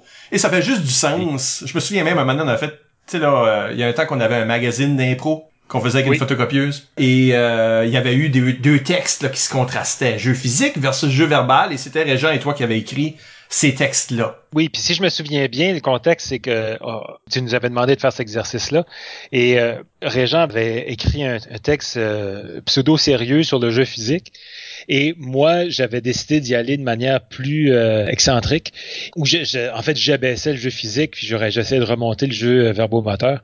Et tu avais informé Reg de la chose. Donc, il a changé son texte complètement. Et là, lui a aussi envoyé la twist où il, euh, où il essaie de démolir le jeu verbomoteur, ce qui avait donné, en fait, un, un échange assez rigolo. Oui, c'est ça. Ah, ben, en plus, c'est comme, t'as mis, c'était à vos images ou ce que toi c'est plein de des contrepétreries puis des janotismes ben, je veux dire je pense que le bon mot Mike c'est compétrie compétrie euh, puis Et euh, Reg, lui, euh, c'était des dessins de bonhomme qui bouge. Non, c'est non, il- c'est ça, lui, il avait pas le beau jeu. Là. Dans un texte écrit, tu dois... euh, tu dois parler, tu dois utiliser le, le langage. Euh, à quelque part, je pense que tu avais gagné le point. Mais si on parle de... Peut-être qu'on peut se lancer avec la question à Basse Lévesque, qui relate ça peut-être à quelque chose de plus comme la dimension personnelle. Vaste demande euh, comment ton jeu a évolué au cours des années. On sait évidemment que t'es verbomoteur, mais est-ce que c'est tout? Comment ça évolue? Comment t'as évolué dans cette verbomotricité-là à travers le temps? Ben, je crois qu'effectivement, le, le- le commentaire euh, plus tôt, c'est-à-dire pleinement assumer sa verbomotricité, de un. Donc, devenir de plus en plus, euh, de plus en plus expressif, de plus en plus euh, assumé, quoi. Puis l'apprentissage, je veux dire, bon, on, aime se définir comme, euh, comme verbomoteur ou comme physique ou... il reste qu'on n'aurait probablement pas eu les carrières d'impro qu'on a eues si on avait été seulement une chose. Donc, à travers les années aussi, c'était d'apporter des notions de jeu physique et en fait, les choses intéressantes, c'est d'entremêler les deux et d'être capable en fait d'apporter un inattendu à une impro des fois qui peut être très statique, c'est-à-dire qui fonctionne bien, qui est drôle, mais qui bouge très peu. Et là, apporter un élément physique qui, euh, provoque. Et ça, ça fait partie de l'évolution de l'apprentissage. En parlant d'apprentissage, moi, une de mes questions que j'ai, parce que moi, je me considère à la base un joueur verbomoteur? Et pourtant, Ben non, mais c'est ça, oui. Mais C'est comme tu dis. Je pense que faut que tu cherches ailleurs et j'ai déjà joué des, des tournois où ce que je refusais d'être verbo... Ben, je refusais pas d'être verbomoteur, mais essayons d'être un joueur physique. Qu'est-ce que ça serait? Est-ce que j'ai maintenant... J'en ai assez vu, j'ai assez d'expérience, je suis mal bâti. Est-ce qu'on peut utiliser ça, tu sais, là? Mais euh, en termes d'apprentissage, je pense que ça semble, pour un joueur physique, si on est pour les contraster, un joueur physique souvent semble avoir ce talent naturel-là. Un joueur Oui. verbomoteur peut-être aussi, mais il y a tellement beaucoup de choses dans le verbomoteur qui dépend de ton éducation. Faut que tu aies des mots. Faut que tu aies un vocabulaire. c'est- Faut que tu aies... Non? Oui, de ta curiosité peut-être. C'est- sûr que ça aide d'avoir beaucoup lu parce que t'as as un vocabulaire. Je dis ça en cherchant mon mot pendant cinq secondes. T'as un vocabulaire, t'as un vocabulaire un peu plus élaboré, ce qui te permet de reposer dessus en, lors, lors de moments un peu plus euh, indécis. Tu sais, tu peux toujours dire, ben, je vais me rabattre sur 5-6 adverbes le, temps que la prochaine idée euh, se développe un peu. Bien utilisé, bien joué, ça, peut fonctionner. Mais tu je vois un peu où, tu vas en venir. C'est-à-dire, c'est pas un talent naturel. Je sais pas si c'est pas un talent naturel. En quelque part, tu le, en anglais, on dirait the gift of gab. Être capable de juste continuer à, à y aller, à parler et d'occuper le moment en se disant, je vais juste continuer, puis ça va venir, d'une manière ou d'une autre. Ça, je crois que c'est un peu, c'est pas quelque chose qui se développe beaucoup. C'est quelque chose que, qui est un peu en toi. Maintenant, est-ce que quelqu'un peut développer son, euh, son vocabulaire, peut développer son, oui, de la même manière que quelqu'un de vos verbomoteur, puis je crois que c'est là que tu voulais peut-être en venir un peu, c'est un peu plus facile de développer un jeu physique si c'est un jeu verbomoteur que l'inverse. Peut-être. Une des choses qu'on remarque en, en Acadie, c'est Oui. que il y a plus de jeux physiques ici. Quand on se retrouve dans des euh, rencontres interuniversitaires, certainement, il y a plus de jeux physiques de provenance néo-brunswickoise qu'au Québec. En tout cas, dans les Oui. sphères universitaires. Puis une des choses qui semble jouer là-dedans, parce que c'est même vrai au niveau secondaire, je pense que comme les joueurs de Mathieu Martin ont souvent fait le bac international, Oui, puis sont beaucoup plus les sortes de joueurs qui sont debout là, en train de parler. Blablabla, tandis que d'autres régions ont pas accès à ces, à ces genres de cours-là non plus. Et on semble ici, au Nouveau-Brunswick, développer beaucoup plus de joueurs physiques qui, à quelque part, se développent ça c'est une opinion là que j'aimais Oui. à cause de leur insécurité linguistique. Donc quand est-ce que je suis Oui. planté là puis il faut que je parle, est-ce que c'est fluide? Est-ce que je cherche beaucoup mes mots parce que J'ai pas une confiance dans Je fais les du- choix de mots. ouais, je fais du code ouais. switching moi là, là parce que je parle tu sais j'ai des mots anglais puis j'ai des mots français puis en tout ça ça, ça me fait un vocabulaire régionalismes aussi. et je suis pas confiant que les gens du public ou de l'autre équipe vont comprendre. Fait que là, je viens pogner, je viens, tu sais, là, je, je me, je me bloque. Donc, les joueurs qui ont du succès dans cet univers-là, dans l'univers minoritaire, c'est des joueurs qui ont trouvé des astuces pour remplacer la verbomotricité. Il y a deux sortes de joueurs, là, quelque part. Il y a comme des joueurs qui ont une verbomotricité, puis là, il y a des joueurs Oui. qui ont remplacé leur verbomotricité avec du jeu physique. Je pense qu'en en milieu minoritaire, peut-être qu'on trouve plus ça. J'ai pas de pas de preuve à l'appui, là, mais euh, comme en termes d'observation, Oui. Je vais dire, pour revenir à mes premières expériences quand c'était à, Mathieu Martin, le contexte, c'était pratiquement une interdiction de parler anglais à l'intérieur des murs euh, de l'école, autre que dans les cours d'anglais. Et en impro, on, on, gardait un peu cet aspect-là aussi. C'est ce qui fait en sorte, donc tu sais, j'ai nommé les, personnes qui ont joué, mais ces personnes-là avaient déjà une aisance plus grande avec la langue française parce que nos familles, on n'a pas été élevés dans des familles où, euh, on parle chiac. On, on reposait moins sur des, des régionalismes ou sur des mots anglais utilisé pendant l'impro, qui euh, aurait pu être, euh, être, mal vu, si on veut, par l'administration de l'école. Donc, ça devenait presque un handicap pour quelqu'un qui, dans le quotidien, utilise beaucoup la langue anglaise, c'est-à-dire insère beaucoup de mots anglais dans, dans, son vocabulaire. Si on se retrouve avec cette contrainte-là, je pense qu'effectivement, on se retrouve à hésiter beaucoup, à, toujours réfléchir, un peu comme si on traduit quelque chose dans mm-hmm. notre tête. C'est quoi, c'est quoi le bon mot qui devrait venir? Alors que si tu peux juste te laisser aller, puis ça, il y a un peu aussi du assumer.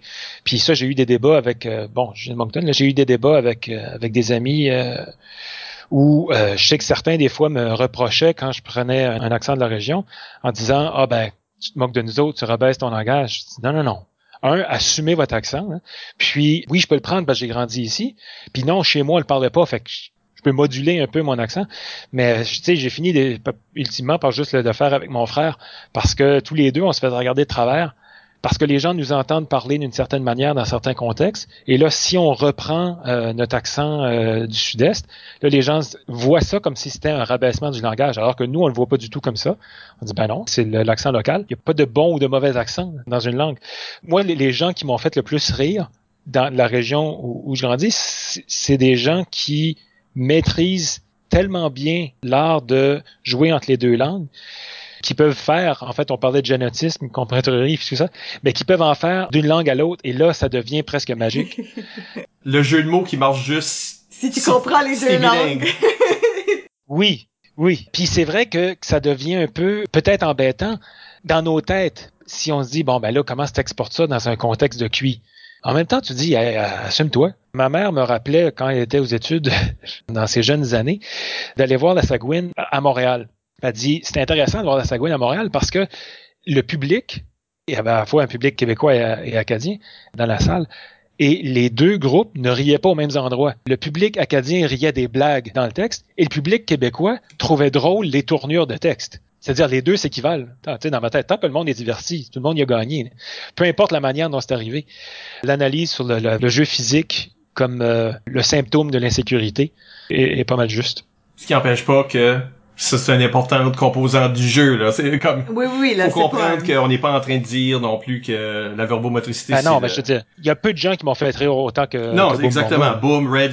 Puis personne peut se jeter dans une bande comme Boom Morneau.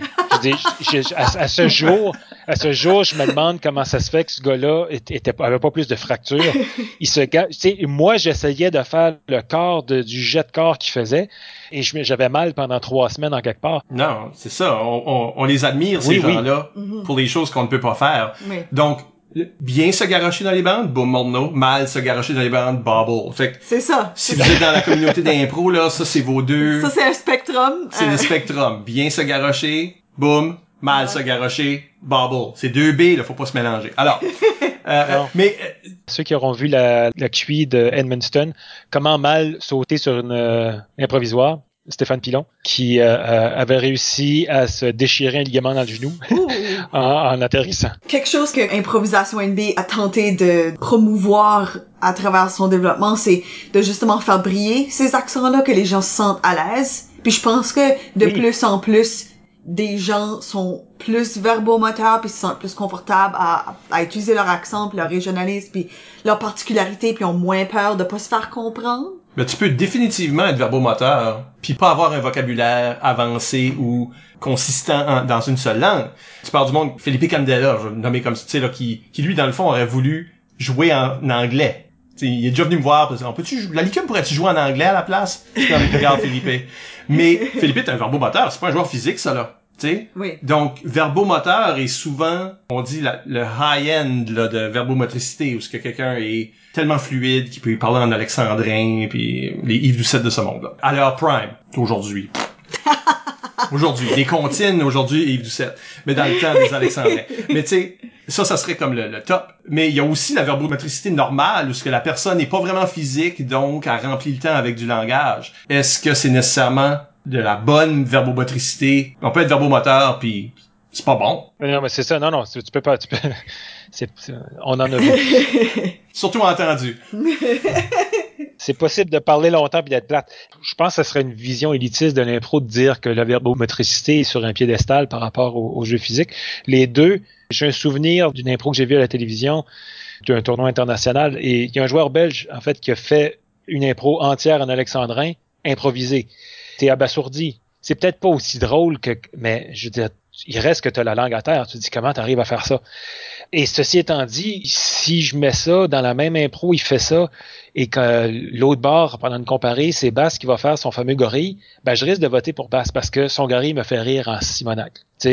Est-ce que un est meilleur que l'autre? Chacun a, sa particularité. Puis quand quelqu'un arrive à marier les deux, parce que là, tu sais, je dis Bass, Bass est capable d'occuper de l'espace avec des mots aussi, pas juste son physique. Non, Bass c'est all around, je pense que. Oui, c'est ça. C'est un, un, un well-rounded player en bon français. Euh, c'est du quoi, ma question originale, vraiment, dans ma tête, je mijotais, comme, y a-tu des sortes de joueurs verbomoteurs? Comme, y a-tu des sortes, des, comme, des types, des, comme, classifications? Toi, t'es un joueur verbomoteur de cette façon, tandis que quelqu'un d'autre est un autre.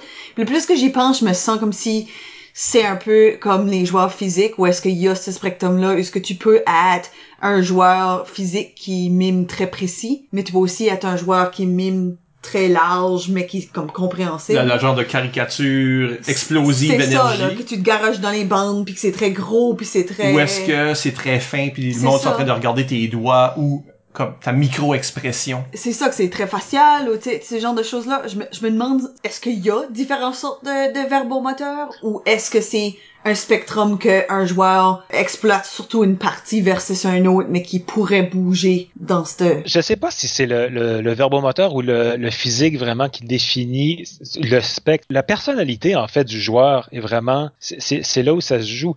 Si je pense à quelqu'un comme euh, Pascal Gervais, son physique était joué de manière très subtile, mais en même temps, c'était quelqu'un qui avait tout le temps l'air du gars mais il attirait l'attention comme personne. Il bougeait presque pas, mais il avait juste besoin de faire. On voyait toutes ses expressions faciales. On voyait tout son, son sourire montait d'un demi-coin et on le voyait. C'est une manière de jouer le jeu physique. On n'aurait jamais imaginé euh, Jerv se garocher dans une bande. Mais Jerv pouvait faire un jeu physique qui allait dépasser un jeu surexagéré. C'est vraiment la personnalité du joueur, je pense, qui était euh, plus importante que à savoir si c'est quelqu'un d'un certain style de verbomotricité ou d'un autre. Parce qu'on dit verbomotricité comme si le moteur, c'est le verbal. Donc, il y a des gens qui peuvent euh, rentrer dans l'impro, avec une pelle dans les mains, je sais pas. tu sais, motiver l'improvisation. C'est une très mauvaise pelle que tu mimes, là. je pense que je suis une table, c'est difficile de pelleter. Mais, non, non, mais l'idée que t'es, es en train de faire quelque chose, c'est ça qui attire l'attention, même si c'est juste comme tu dis, Jerv, qui est juste bout là, mal à l'aise, ou tu sais, quelque chose comme ça. C'est leur physique qui nous raconte de quoi. Tandis que le verbomoteur,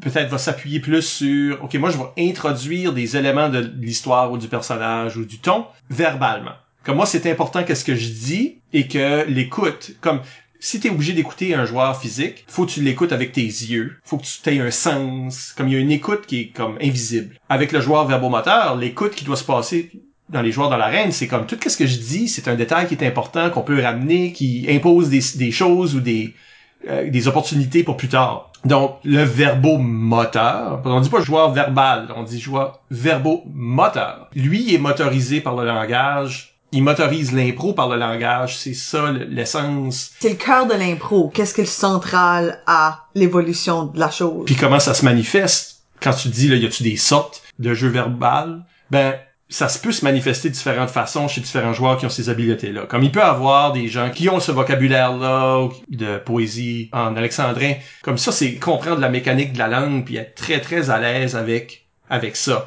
Mais tu vois des joueurs des fois là, ils commencent à parler puis ils parlent vite vite vite puis ça arrête jamais puis ils se perdent pas dans leurs mots puis euh, tu sais là des, des Louis José Hood là mais en joueur d'impro. Comme ça, c'est un talent que très peu de gens ont, qui est verbomoteur, mais qui est complètement différent. Comme le code switching, là. Tu tu disais, tu peux jouer dans un autre accent, dire, OK, je suis cette sorte de personne-là, mon niveau de langue est et être capable de moduler ton niveau de langue basé sur ton personnage, mm-hmm. ça c'est un exercice qui est verbomoteur. Euh, puis je pense que plus que tu as de variations que tu es capable d'aller chercher, plus que ta verbomotricité te fait shiner. Tandis que si t'es pris dans ton accent natal, pis t'es pas capable de jouer ce personnage-là qui parle comme un sophistiqué ou quelque chose comme ça, il te manque des niveaux que toi tu peux amener. Il y a des personnages que tu peux pas jouer de façon crédible, en d'autres mots. Donc ta verbomotricité peut t'aider à faire ces choses-là. Je me pose des questions en fait sur les étiquettes. Tu sais, il y, a des joueurs aussi, je me dis comment on les aurait étiquetés, comment on les étiquette même à ce jour, puis est-ce que c'est l'étiquette juste? est-ce que le fait que quelqu'un est un bon mime vaut le fait qu'on l'appelle un joueur physique alors qu'on peut avoir plein d'excellents souvenirs de cette personne-là à travers de jeux de mots qu'il a fait ou de mise en situation euh, beaucoup plus verbale. Mais son talent naturel, entre guillemets, de mime fait qu'on s'en rappelle comme un joueur plus physique. Est-ce qu'on doit être défini par l'étiquette? Puis tu on disait tantôt, euh, dans mes années de la licume, comment les équipes étaient presque définies par leur style de jeu.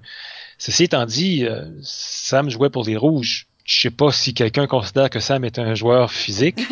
Moi, dans ma tête, Sam est un joueur verbomoteur. Oui. oui, absolument. Puis je pense que le complément avec Reg était là. À, à un point d'en devenir presque un problème parce que chacun voyait l'autre comme une béquille alors qu'il n'en avait pas besoin. Euh, chacun était euh, pleinement capable de dominer euh, avec presque ce besoin viscéral d'être ensemble. On se replie sur des choses qui sont confortables à quelque part, qu'on sait qu'on ne va pas faillir. Donc des fois, si tu as eu beaucoup de succès en physique ou en verbal, c'est un peu ton go-to. Oui. Je peux juste dire que c'est un petit peu drôle que tu étudies en physique. c'est pas pire, hein? ben, en même temps, c'est comme t'es un joueur, t'es quelqu'un issu du domaine des sciences, mais qui aurait pu être un, étudiant de littérature dans tes intérêts. Oui, ben c'était en fait mes choix quand je, quand je quittais l'université, euh, l'université ou l'école, c'était soit en physique, soit en littérature, ou je crois soit en économie. Mais je, je, je, je ratissais, je, savais pas trop euh, où est-ce que j'allais m'en aller. Puis euh, euh, l'impro faisait même pas partie en quelque part. sais, on parlait plutôt là de, de des débuts, mais c'était un peu curieux aussi, ce qui, même moi, par rapport au verbomoteur, je trouve ça intéressant. Qu'est-ce qui m'a apporté à l'impro? C'est encore là, c'est une question de personnalité. C'est dire, s'il y a quelque chose qui me dérange dans vie, je suis du style qui va essayer de me provoquer à le faire. Je me souviens très bien de la première présentation orale que j'ai donnée en, en, je me souviens plus, 9e, 10e année à, à Mathieu Martin. Puis j'étais figé devant la, classe et j'ai vraiment pas aimé ce moment-là. À partir de ce moment-là, je me suis dit, je pense que je vais, je vais essayer de faire du théâtre pour être capable d'enlever cet élément de nervosité-là, de, parler devant un groupe. Puis j'ai fait ça, j'ai fait quelques pièces de théâtre. Et à un moment donné, je me suis dit, ça va, pas que t'as pas le trac, mais capable dans ma tête de visualiser, euh, aller réciter quelque chose ou jouer quelque chose devant un, groupe. Maintenant, est-ce que je peux amener ça une étape plus loin? Est-ce que je serais capable de parler sans savoir ce que je vais dire devant un groupe. Et c'est un peu ça qui m'a provoqué moi-même à aller à l'impro. Puis je pense que c'est toujours dans un esprit très verbomoteur, c'est-à-dire être capable de s'exprimer devant du monde et les divertir à travers ça, ce qui est un niveau de difficulté encore plus élevé. Ça me semble euh, évoquer la dernière question d'Elisabeth sur notre, page. Là. Euh, qui est une joueuse d'après ton temps, mais qui est allée à la même école et qui est la même sorte de joueuse. Oui, dans le fond, c'est exactement ça que j'allais dire.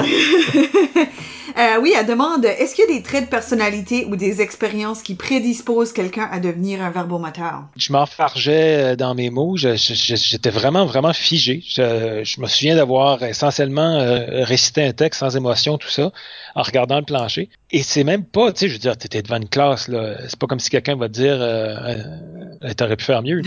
T'as fait ta présentation, tu sais. Et, et voilà. Mais c'est même, c'est moi, c'est juste, c'est moi qui me regardais en quelque part puis qui disait, non, c'est pas comme ça que je veux euh, passer mon message. Bon, c'est sûr qu'une présentation devant un groupe, là, je peux pas commencer à me garocher dans des bandes, mais... Euh, Mandons à Boom, ça se fait dessus. Il y a quelque chose qui me dit que Boom a probablement garoché dans un mur pendant une présentation. mais est-ce que c'est une prédisposition? Comme ça, c'est devant un, groupe, on dirait que c'est comme un autre problème. C'est la timidité puis l'inconfort devant. Oui. Mais est-ce que tu étais un enfant qui, qui était jaseux? Oui, très. Ouais, ça, ça, ouais, ouais, non, mais ça, ça, oui, oui. Les, amis de mes parents vont dire que c'en était, euh, c'en était un problème. Ouais, moi tout, j'étais épouvantable, ça de l'air. C'est, euh, puis je veux dire, à chaque fois que j'ai je, une de mes propres filles qui des fois arrête pas, là. puis euh, c'est, c'est, la pomme tombe pas loin. Là, puis, puis toi, ça tombe c'est nerfs, puis tu te dis, mais calvaire, j'étais pas mieux. Là, sais. Donc, euh, c'était moi. C'était moi. tu dis, elle va-tu se taire, non? Ouais. Mais c'est... Euh, oui, je pense que quelqu'un quelqu'un de verbomoteur est un peu, puis je veux dire, on regarde un groupe d'enfants, on les voit, là, lesquels sont, je vais, je vais mettre en guillemets, là, les, les singes du groupe, là, qui, qui font rire tout le monde en, physiquement. Et tu vas voir ceux qui parlent tout le temps Et puis euh, donc, je pense que tu commences avec ça. Maintenant, ce que tu finis par en faire, ça c'est. Euh, Mais ça te donne des bonnes chances que ça sera. Si t'es pour devenir un joueur d'impro, c'est ce genre de joueur d'impro là que tu vas devenir. Probablement. Tu peux aussi dire, je vais devenir le, joueur le plus complet possible, puis euh, puis te forcer toi-même. Tu sais, j'aurais pu aussi me dire, au lieu de me forcer à faire du théâtre puis de l'impro, je vais me forcer à, à faire de la gymnastique. tu sais, et à faire du mime ou tu sais là au lieu de laisser ça à ton frère. Ben, c'est voilà. Et tu vois, comme quoi on se complète dans la famille. Non, mais... Mais pour toi, en quelque part, l'élément dans ta personnalité qui t'a encouragé, c'est le fait que toi, t'avais une frustration face à, quelque chose que t'étais pas capable de faire. Tu t'es poussé à t'améliorer dans cette, dans cette sphère-là. Comme ça, c'est comme un autre aspect de ta personnalité qui t'a sûrement aidé en impro dans la vie, mais qui est pas strictement nécessairement verbomoteur. Oui, parce que puis c'est c'est euh, un trait de caractère là, de juste pas choisir le chemin le plus facile. Je veux dire, j'ai été en physique, mais euh, si, si j'avais été logique, euh, j'aurais été en biologie parce que euh, j'ai une mémoire phénoménale tous les cours de bio, euh, il faut que tu te souviennes de beaucoup de systèmes. J'avais même pas besoin d'étudier, pas besoin de travailler, que j'avais des notes parfaites, mais la physique me demandait du travail. Donc j'avais une certaine aptitude, mais il fallait quand même que. Donc euh, c'est intéressant de se dire ouais, mais si, si tu trouvais quelque chose de plus facile, pourquoi c'est pas juste ça que tu été faire? Puis ça, je pense qu'effectivement, c'est un trait de personnalité, c'est de dire ben cherche un challenge il y a du monde qui va rouler des yeux. Là. Euh, il y a une expression de mon père qui, qui, qui était la, vie est un combat. C'est assez pessimiste peut-être comme vision des choses. Mais, Darwinien. Oui, mais en même temps, ça forge peut-être un peu comment tu abordes les choses aussi. Tu dis, euh, tu sais, j'y vais, puis euh, toujours peut-être avec l'idée de si c'est un challenge, ben je ne vais qu'en ressortir plus grand, plus fort, meilleur. Il y a très peu d'activités qui peuvent apporter un exercice d'humilité comme l'impro. Je veux dire, tu peux être qui tu veux. On, en a vu justement là, des, joueurs, euh, que ce soit à Moncton ou lors des QI d'autres universités, des joueurs d'exception mais vraiment se péter la gueule sur des impros. Là. Tu, sais, tu les regardes puis t'es comme Ah, ça, ça, ça a pas bien été. puis c'est correct, tu sais, c'est correct. Tu te relèves puis tu continues. Puis je pense que c'est un des aspects qui est excellent dans, chez ceux qui pratiquent l'impro. Je veux dire, il y a des gens même en milieu de travail plus tard dans la vie euh, qui, vont dire tu sais, oh, t'as telle présentation à faire, tu tu l'as-tu répété, tout ça. Puis tu sais, j'essaie de pas rire en disant ben non, parce que si je la répète, ça sera pas aussi bon que si je l'improvise. Donc, je, sais ce que je vais dire, mais je sais pas comment je vais le dire. Ça, je vais l'improviser. Tu es confiant de la fraîcheur que tu peux y amener sur un, quand même sur un premier jet. Puis, je veux dire, ce que tu dis là à propos de euh, d'avoir la volonté. Oui. Comme si on parle de, de verbomotricité ou de physique ou quelle sorte de style que tu adoptes. C'est la différence entre l'instinct naturel, puis là après ça, ok, moi je veux devenir un joueur plus accompli. Ouais. Mais c'est c'est là où ce que tu dis, ok ben moi je suis ce sort de joueur là. Master, faut que je devienne all around. Là, faut que je devienne polyvalent. Faut que, tu sais, faut que je devienne l'autre sorte de joueur. Puis c'est là, faut que tu travailles. T'as pas le choix parce que on est là qu'on me met une étiquette là, verbomoteur. Vous dire, la première fois que j'ai essayé de faire une impro rimée devant un public, je me suis foiré totalement. Puis on dirait que je suis sorti de ce match-là en disant, ben, peut-être, peut-être pas pour moi cette histoire-là. Tu sais, si, si je suis quelqu'un qui est censé, si je suis quelqu'un qui est censé se rabattre sur le langage, mais qui est même pas capable de et, et dans le fond, c'était une question d'apprentissage. Je disais, oui, mais c'est une chose de rimer sur papier. Là. C'en est une autre de le faire live devant un public avec une attente que ton couplet va se finir avec quelque chose de rigolo. Donc, euh, ouais, c'est ça, faut que ça soit bon. Puis il faut que ça soit drôle, il faut que ça fasse du sens. Ouais. Puis tu peux pas l'avoir écrit dans l'avance. Non, tu sais, c'est c'est c'est ça demandait plus que qu'on demanderait à un poète. Mettons. Oui.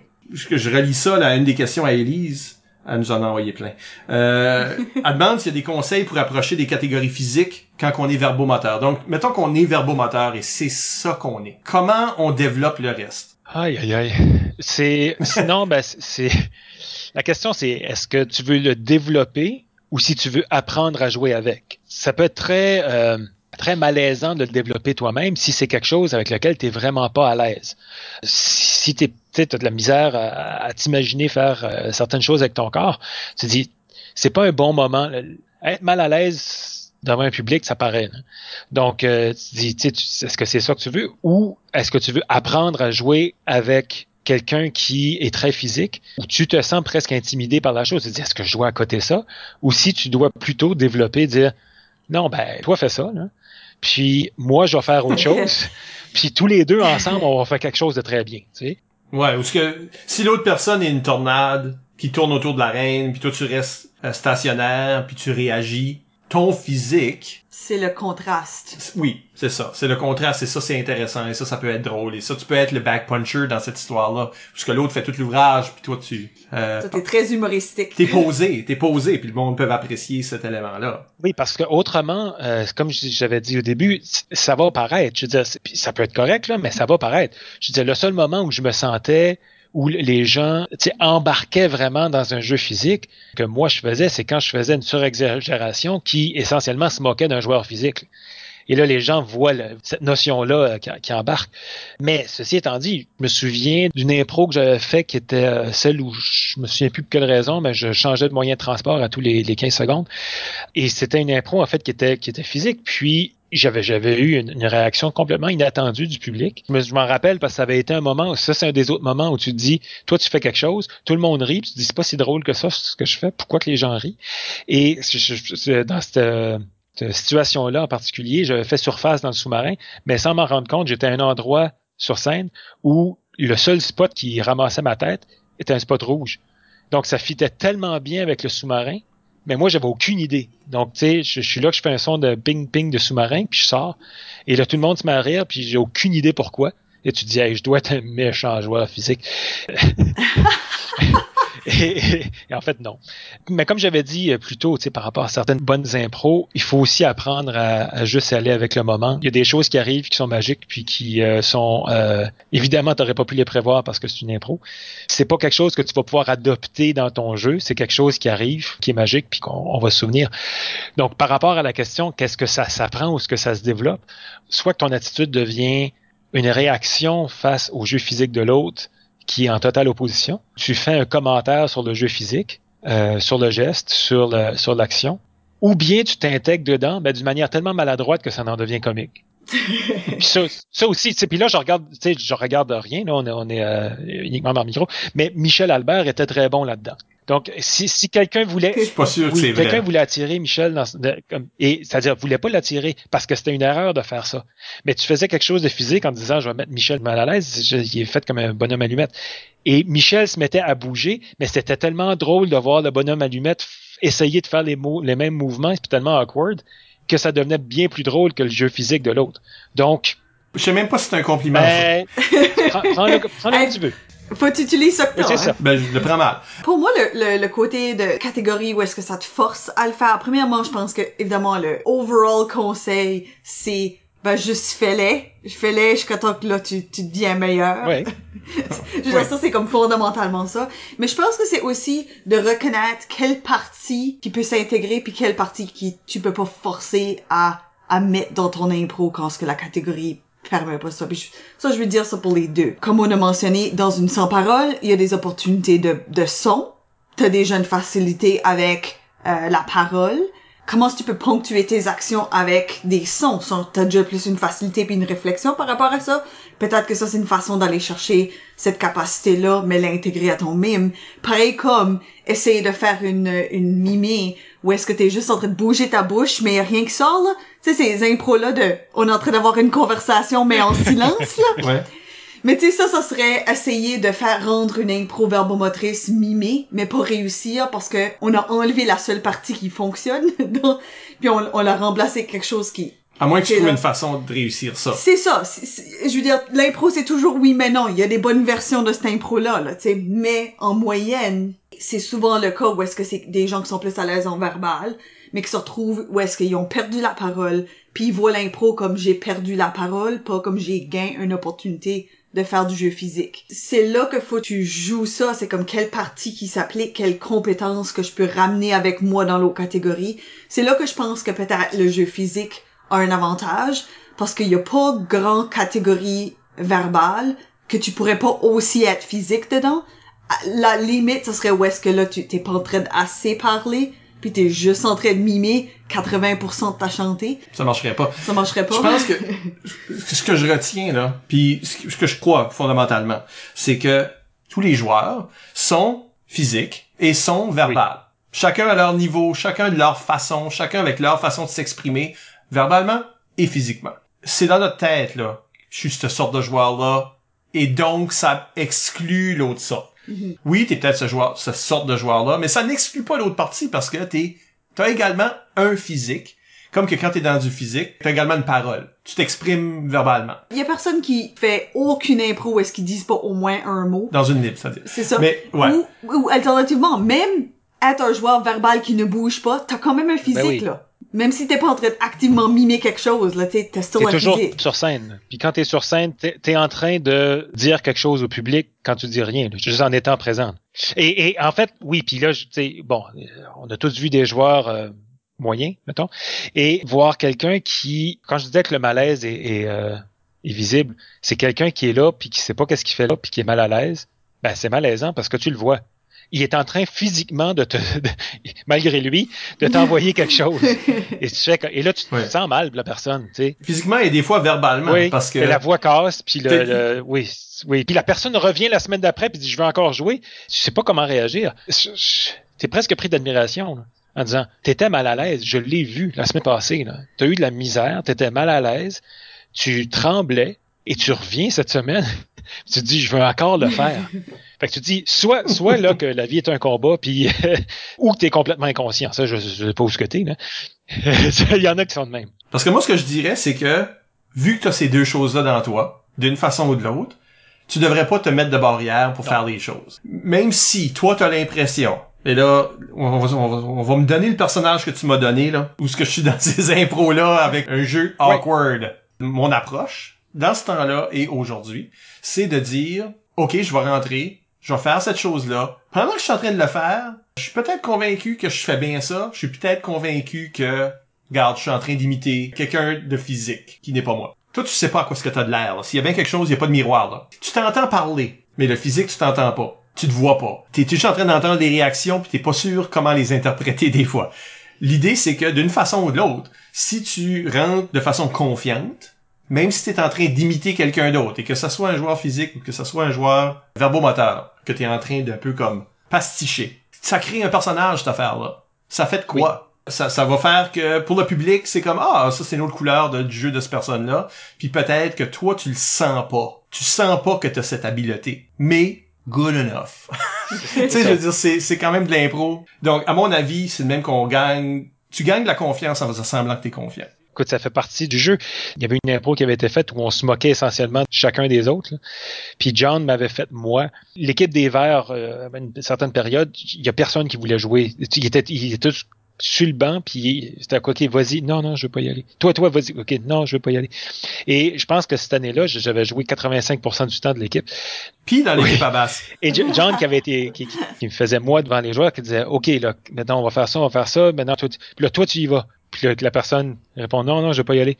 Puis qui frappe sur la bande OK je vais y aller d'abord et qui se retourne et qui a l'air confiant. Je me dis à un moment donné c'est ça que j'avais dû développer c'est dire OK je sais pas trop ce qu'on va faire mais faut que j'aille l'air de savoir ce qu'on va faire. Le reste T'es probablement le joueur qui a perdu le plus d'impro dans ce ligue-là à l'époque parce que tu, Juste stat-wise, c'est oui, impossible tu de jouais tellement. Hein. Oui, puis tu sais, tu peux pas choisir tes impros dans ce cas-là. Tu peux te dire, ah, non, c'est ton moment en disant, ah oui, ça, ça, c'est la mienne, là, tu sais. Non, ils sont tous à toi. Ouais, ben, À moins que quelqu'un d'autre la veut, ils sont tous à toi puis personne les veut.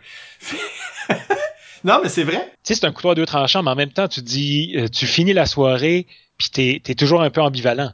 Parce que t'as tendance à se rappeler des moments moins bons en disant, attends, ben ouais, tu sais, le truc, puis en fait, c'est, ça revient peut-être à ça par rapport à la question euh, de tantôt. Qu'est-ce que tu fais comme joueur verbomoteur pour développer ça? Ben, en fait, c'est, juste développer une certaine confiance à faire face à n'importe quelle situation. Tu sais, tu dis, Pff, regarde, peu importe ce que tu me garoche-toi dans une monte sur le poteau, puis euh, moi, ben, je m'arrangerai avec ça.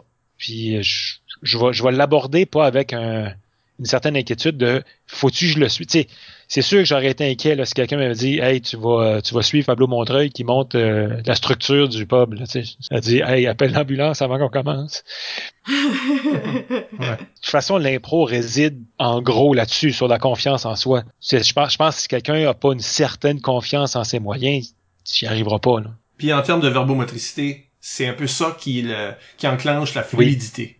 Oui. Le monde, si tu sens que t'es très fluide, ben si t'hésites, si t'es pas sûr de tes choix de mots, tu sais, tu peux inventer des mots à mesure que tu vas. D'ailleurs, ça sonne très verbomoteur, ça. Oui. Créer des néologismes. Tu y vas, puis si tu t'enfarges, c'est correct, parce que tu le fais avec confiance. Je dire, il y avait une blague, euh, je m'étais enfargé dans une phrase. Euh, je pense que je faisais un guide scout. Puis euh, je, je dis avec énormément de confiance, tu sais. Et là, on, on prend le, le, le branche du lapin et je pose. Et, je- et là, le public fait un petit rire. Et je fixe le public dans les yeux. Le branche du lapin. Et, là, ça, s'est mis à rire tout d'un coup. Je dis, bah, tu assume-le, c'est correct. Ben, je pense que quand t'es déjà sensible, comme t'as déjà une inquiétude, quand tu fais une erreur, je pense que ça accable beaucoup plus que comme quelqu'un qui est déjà à l'aise. Fait que tu sais, si, si tu te trompes de mot, pis là tu réalises que tu t'es trompé, mais t'avais déjà une insécurité. Là, t'es t'es sorti de l'impro. Là. Là, t'es comme, oh non, là, j'ai eu l'air stupide, Pis là, t'es dans ta tête, t'es Ouais. plus dans l'impro. Ben, tu parles de couteau à double tranchant tantôt, tu as, utilisé ce terme-là, mais est-ce que la verbomotricité, est-ce que c'en est une? Euh, Martin Légère demande, peux-tu trop parler dans une impro? Oui, c'est possible. Mais je veux dire, c'est euh, ah, c'est c'est une question de peux-tu as-tu quelque chose, apportes-tu quelque chose? Comme là, je suis en train de rien dire. T'es-tu en train d'apporter quelque chose à, à l'impro? Si t'es juste en train d'être là puis parler, tout le monde sent pertinemment bien que tu sais pas quoi faire? Des fois, c'est mieux de se faire ma gueule. hein. C'est c'est une leçon, c'est une leçon de vie là. Il y a aussi le, le narrer ce que t'es en train de faire, comme tu sais, Oh, surexpliquer. si t'es si t'es trop pris dans ta bulle de langage, puis tu as pas confiance dans ta capacité de t'exprimer autrement, ben là tu vas être en train d'expliquer qu'est-ce que tu fais au lieu de le montrer Ça, plus naturellement. Ben, aussitôt que c'est au détriment de l'impro elle-même, comme de l'histoire, des personnages, c'est soit que ça soit à cause que t'es en train de surexpliquer ou t'es en train de juste... Ou que ce soit parce que t'es en train de prendre trop de place pis t'es pas en train de laisser la place aux autres. Je pense que là aussi, t'as oublié que t'es dans une impro, puis que c'est un partage, puis que c'est pas juste une personne qui parle, c'est aussi une histoire avec des personnages dans un lieu qui explore quelque chose, là, tu sais. La verbomotricité peut avoir encore plus d'impact quand ce qu'il y a des respires, quand ce qu'on se donne le temps de, de vivre ce qu'a été dit Ben, avant. dans le langage, il y a un débit. Mhm. Le verbal, c'est un outil comme les autres, où ce qu'il faut t'apprendre à le contrôler. Faut t'apprendre à le- l'utiliser pour manipuler les gens. les foules, là, tu sais, les- le Oui. public, là. À, comme, à trouver ça bon, à comprendre qu'est-ce qui se passe, détecter des astuces, que des, des, des sous-textes. Comme la façon que tu livres, c'est pas juste à propos de parler, parler, parler, parler, c'est la façon que tu le livres aussi. Donc, on s'entend que la verbomotricité telle qu'on en parle, c'est beaucoup comme c'est quoi notre approche à l'humour, dans le fond. Mhm. Dans le fond. Comme mes jokes sont verbales. C'est des jeux de mots, c'est des remarques sarcastiques, c'est, c'est utiliser le langage pour faire rire ou pour divertir. C'est, c'est, c'est surtout ça qu'on veut dire. Puis Mais... C'est pas pour dire que tu pourrais pas parler de la seconde que le sifflet jusqu'à la fin, wall to wall, puis que ça pourrait pas être bon si ça serait bien Ça peut, joué. mais tu sais, si, si- bah, si je pense à quelqu'un qui parlerait avec un débit puis un propos comme euh, euh, Louis-José Hood, ben oui, là, ça, ça pourrait fonctionner. Mais c'est pas donné à tout le monde. là. Je veux dire, ce que Louis-José Hood fait en humour, c'est pas donné à tout le monde. Lui, il le fait en humour, il le fait pas en impro. Chacun a doit explorer qu'est-ce, où est-ce que tu es à l'aise, puis qu'est-ce qui semble fonctionner aussi. Ça veut dire remplir un trou avec des mots alors qu'il y a rien à dire, c'est d'un ennui mortel. À moins que c'est ça. Ça peut être ça. Comme je dis, Si l'impro est about ça, sure. oui, tu sais, on a vu, on a tous vu des impros de politiciens qui disent rien puis qui tournent en rond. Il y a plein de monde qui ont fait ça. Je pense que Rémi Goupil est particulièrement ben, bon à comme juste lancer. Il arrête jamais de parler puis il lance des, il lance des choses Oui, tout oui, le temps le- drôle, mais ça fait un effet humoristique parce que Ouais. c'est juste tellement comme un mur de, de, de mots ça, que ça devient... C'est plus about ça qui est dit, c'est about le fait qu'il y a des, la parole. Non, puis tu te pisses des culottes parce que t'as pas fini de rire d'une joke, il en a envoyé trois autres, puis tu, comprends ça. plus. Oui. Ça, c'est des façons de- d'utiliser ta verbomotricité, mais encore une fois, c'est en contrôle. Il y, a une- il y a un but à ce que tu fais. T'as un objectif en faisant ça. Tandis que parler pour rien, tourner en rond, Ben, toi-même, tu sais plus ce que tu dis, là. Tu sais comment est-ce que des fois il y a des gens qui commencent des, des impros en juste faisant le tour de l'arène une couple de fois avant de commencer vraiment? C'est comme s'il fallait qu'ils ils partent le moteur en courant tout le long puis là ils peuvent commencer l'impro. Il y a la version verbale de ça. Tu viens d'écrire Boum Morneau. Euh, Je viens de décrire plusieurs personnes à la maison qui se sentent visées tout de suite. mais mais il y a l'équivalent verbal de ça. Je pense que le bonjour comment ça va, ça c'est c'est un exemple comme super obvious de on parle puis on se dit Oui. rien.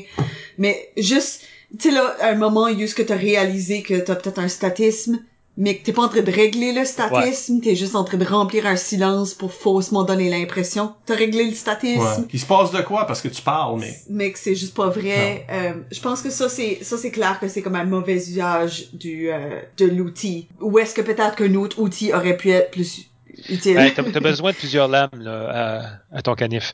Et c'est là où tu dois être capable de t'ajuster, de t'adapter, puis d'amener probablement quelque chose de physique. S'il y a un trou, c'est correct, sens-toi pas obligé de le, rentrer, de le remplir avec des mots nécessairement. Puis si tu sais pas quoi faire, ben, il y a une action possible. Tout ne doit pas être fait uniquement par la parole.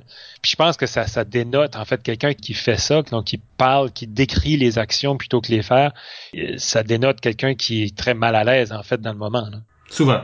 Mhm. Euh, donnons un exemple, utilisons une des questions à Élise Oui. Amel pour donner un exemple de la verbomotricité en action. Elisabeth demande euh, comment un verbomoteur approche la construction de personnages versus un joueur physique? Comme je pense qu'on comprend que la verbomotricité, ça peut être un style Oui. d'humour. On comprend que la verbomotricité, euh, ça peut te laisser raconter l'histoire en utilisant la parole. Mais dans la création de personnages, comment là dans les premières secondes, dans l'amorce, quelqu'un démontrerait par verbomotricité plutôt que physique qui il est de façon Ben, efficace? c'est pas évident. Parce qu'en fait, tu sais, on- c'est pour ça que je disais les, les étiquettes, c'est bien beau, là, mais les premières secondes, la première seconde, de 0 à 1, là, elle se passe de niveau au, au niveau physique. À, à moins que tu commences en hurlant, là. Et ne revenez plus. C'est excellent, ça, d'ailleurs. Antoine Vézina, trademark. Pour ramener ça tantôt. Mais tu commences en... de toute façon, il faut que tu le fasses. Ça reste un jeu théâtral. Il faut que tu commences en, en- en occupant l'espace d'une certaine manière. Maintenant, même si tu joues petit, que tu joues grand, que tu joues comme tu voudras, qui tu es, ben, la première chose que les gens vont voir, c'est ton physique. Et si tu es tout le temps exactement la même chose, ben, tu vas devoir, Seigneur, tu vas devoir t'en sortir euh, euh, drôlement bien avec tes mots. Parce que, sais, surtout là, si t'es, t'es, euh, on nommera personne, là, mais t'es quelqu'un qui joue euh, 9, 10, 12 impros par match. Là. Le- à, à un moment donné, les gens vont être, Es-tu assis à l'avant d'un miroir ou qu'est-ce qui se à un passe? moment donné, euh, il faut, tu sais, il me semble que c'est le même gars que tantôt, tu sais. faut que tu imposes physiquement quelque chose. Ouais, Martine à la plage, c'est le même qu'on appelle Martine ça. à la plage, oui. Chouine à la plage, Chouine est un chevalier, Chouine, Ouais. c'est ça, là. Chouine dans un match de lutte, c'est Chouine. Mais j'ai toujours une épée. Oui, C'est ça. Ben oui, c'est Chouine. Mais moi, là, moi, j'amène toujours mon épée à la plage avec moi. On sait jamais. On sait jamais. Jamais. Mais je pense que ce qui est intéressant avec le personnage dans ce contexte ici, c'est vraiment l'aspect fondamental de l'impro où est-ce que le physique puis le verbal se rencontrent le plus intimement. Parce que je pense que tu peux ne comme pas engager physiquement ou verbalement avec le lieu. Je pense que tu peux comme faire un choix de montrer l'histoire avec ton physique ou ton verbal. Mais le personnage, c'est vraiment quelque chose que comme c'est un tout. C'est vraiment juste que ces deux choses-là se collent ensemble. Parce que si tu le veux ou non, t'es en train de Oui. faire les deux. Comme je disais tantôt, ça demeure un exercice théâtral en quelque part, ce qu'on fait. Donc, tu dis, euh, tu sais, je, je vais penser à mon frère qui, lui, a fait une vraie formation théâtrale. Certains des exercices qu'ils ont dû faire quand il était à l'école le Jacques Lecoq à Paris, tu sais, où tu as un masque neutre et tu dois faire comprendre aux gens quelque chose sans du tout utiliser d'expression faciale et le degré de difficulté que ça peut euh, apporter. Tu dis effectivement, on, genre, quand on est en impro, la première chose qu'on fait, même si physiquement t'es pas quelqu'un qui bouge beaucoup, ton visage doit dire quelque chose. Tu dois déjà imposer quelque chose de par ton visage. Et si c'est euh, de répondre à ne revenez plus, ben écoute, tu seras surpris. Mais ton visage te dira je suis surpris. Si si t'as juste l'air de quelqu'un, euh, c'est la face de l'idiot du village tout le temps. Ça va fonctionner une fois, ça va fonctionner deux fois, mais à un moment donné, ça devient un peu vieux. Cela, est-ce qu'on est pris, en tant que verbomoteur, est-ce qu'on est pris à rattraper le temps perdu? À la recherche du temps perdu. Proust represent. c'est un autre exemple de tes briques plates que... C'est un autre exemple de brique plate que j'ai jamais lu, moi. Mais peut-être un jour, tu sais, là. Un projet de retraite. Tu sais, ce qui se passe, c'est que, mettons que tu, quand ce que tu rentres, t'as justement pas grand chose en termes de physique.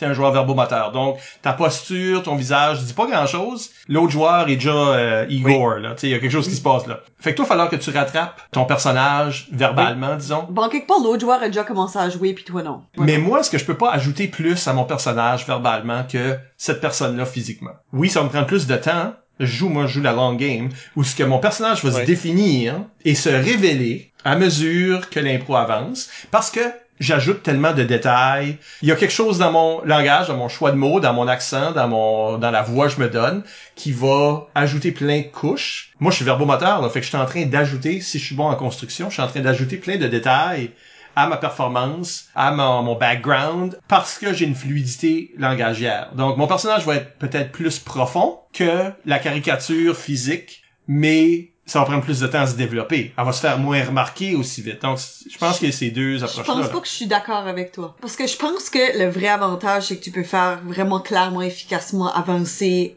l'histoire avec la parole, comme l'histoire par rapport au personnage, comme qu'est-ce que qu'est-ce que lui veut, passe-moi le sel, là, tu sais là. Puis je peux, mais je pense que Quelle impro! Hey, moi, je- Mais je pense que c'est oublier beaucoup de la valeur du jeu physique de dire que c'est surtout le verbal qui peut faire ça. Parce que tu peux transmettre une attitude avec ta position de corps. Tu peux transmettre une émotion, un état d'âme avec ta position de corps.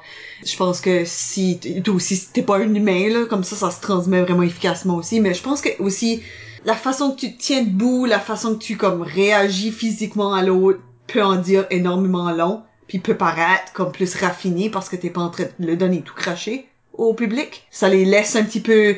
Oh, pourquoi il a réagi de même? Oh! Ben, je vais te hmm. dire, c'est quoi le- donc l'autre avantage d'être verbomoteur dans la construction de personnages? La verbomotricité vient souvent avec, et pas nécessairement, mais vient souvent avec, oui, une sorte de culture préalable. J'ai de la fluidité verbale parce que je fais beaucoup de lectures, je regarde beaucoup de cinéma dans ma, langue. Il y a rien comme faire une rimée quand tu sors de Cyrano de Ah Bergerac. non, c'est sûr, ouais.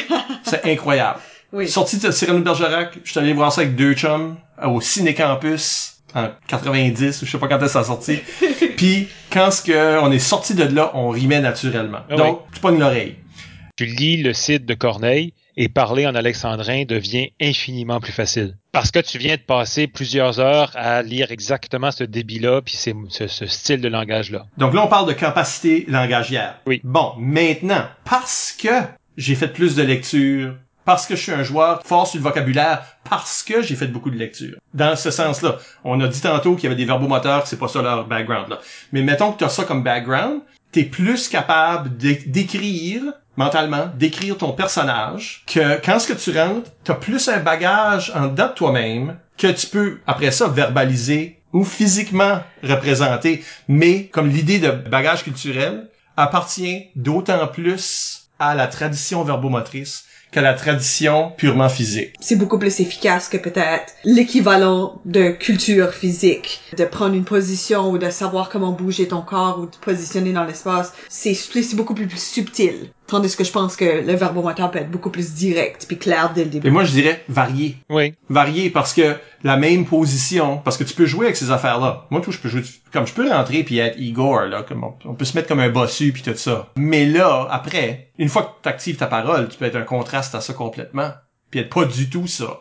Donc, jouer contre. Mais l'idée, c'est que, à quelque part, quand tu regardes ça, en général, les joueurs qui sont excessivement physiques, à l'exclusion d'autres choses, sont très back-punchers Oui. Réactif. Tandis que la construction de l'histoire est souvent entre les mains de la personne ver- verbomotrice. Parce qu'elle a un background en raconter des histoires. Ben, ça- Parce qu'elle a fait plus de lecture, disons, dans sa vie. sauf que ce, ce que tu apportes là, c'est que ça demande presque un, un don de soi un peu plus grand de la part du verbomoteur parce que parce que tu dis bon on a, on a une histoire à raconter, il faut que ça se tienne et que tu construis, tu construis, tu bâtis l'histoire, l'autre back punch et tu le vois bien là que Oui. l'autre est en train de gagner la faveur parce que Ben oui, t'es en train de jouer petit. toi tout ce temps-là t'es là en train de te dire dans la tête je veux bien mais toutes ces punches ils ont aucun sens si l'histoire est pas là. Fait que tu continues. Tu, tu, tu, tu, tu fais, Ben tu oui. fais ta job. Des fois, c'est un peu ingrat comme travail.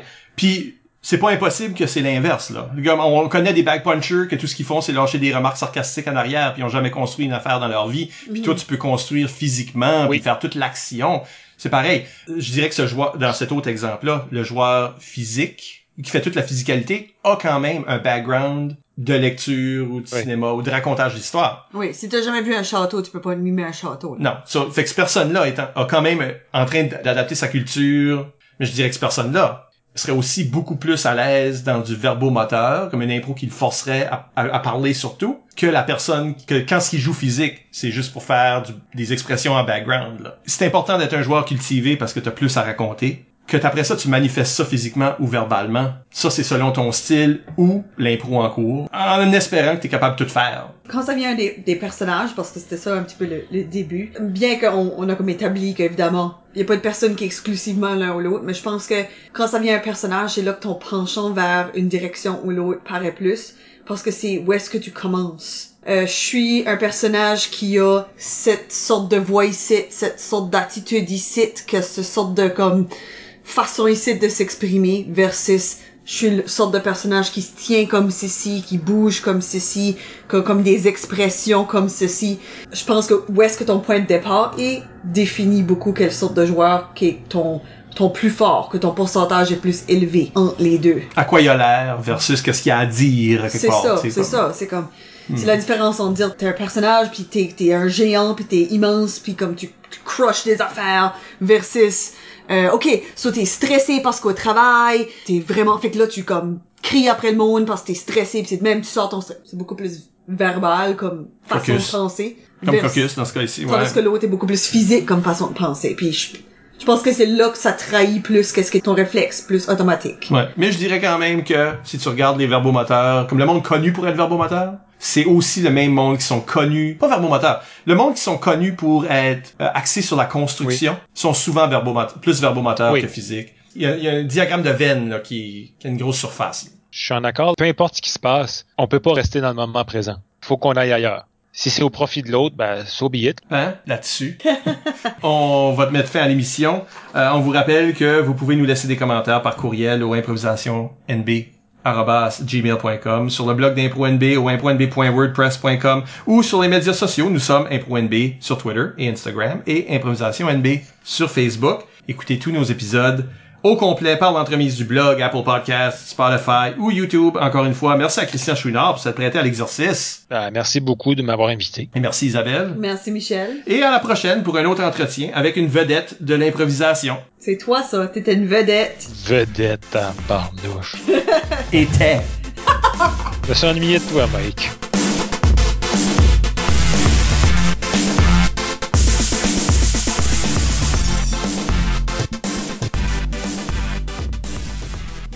Écoute, tu peux couper à moitié de ce que j'ai dit, c'était pas intéressant, oui.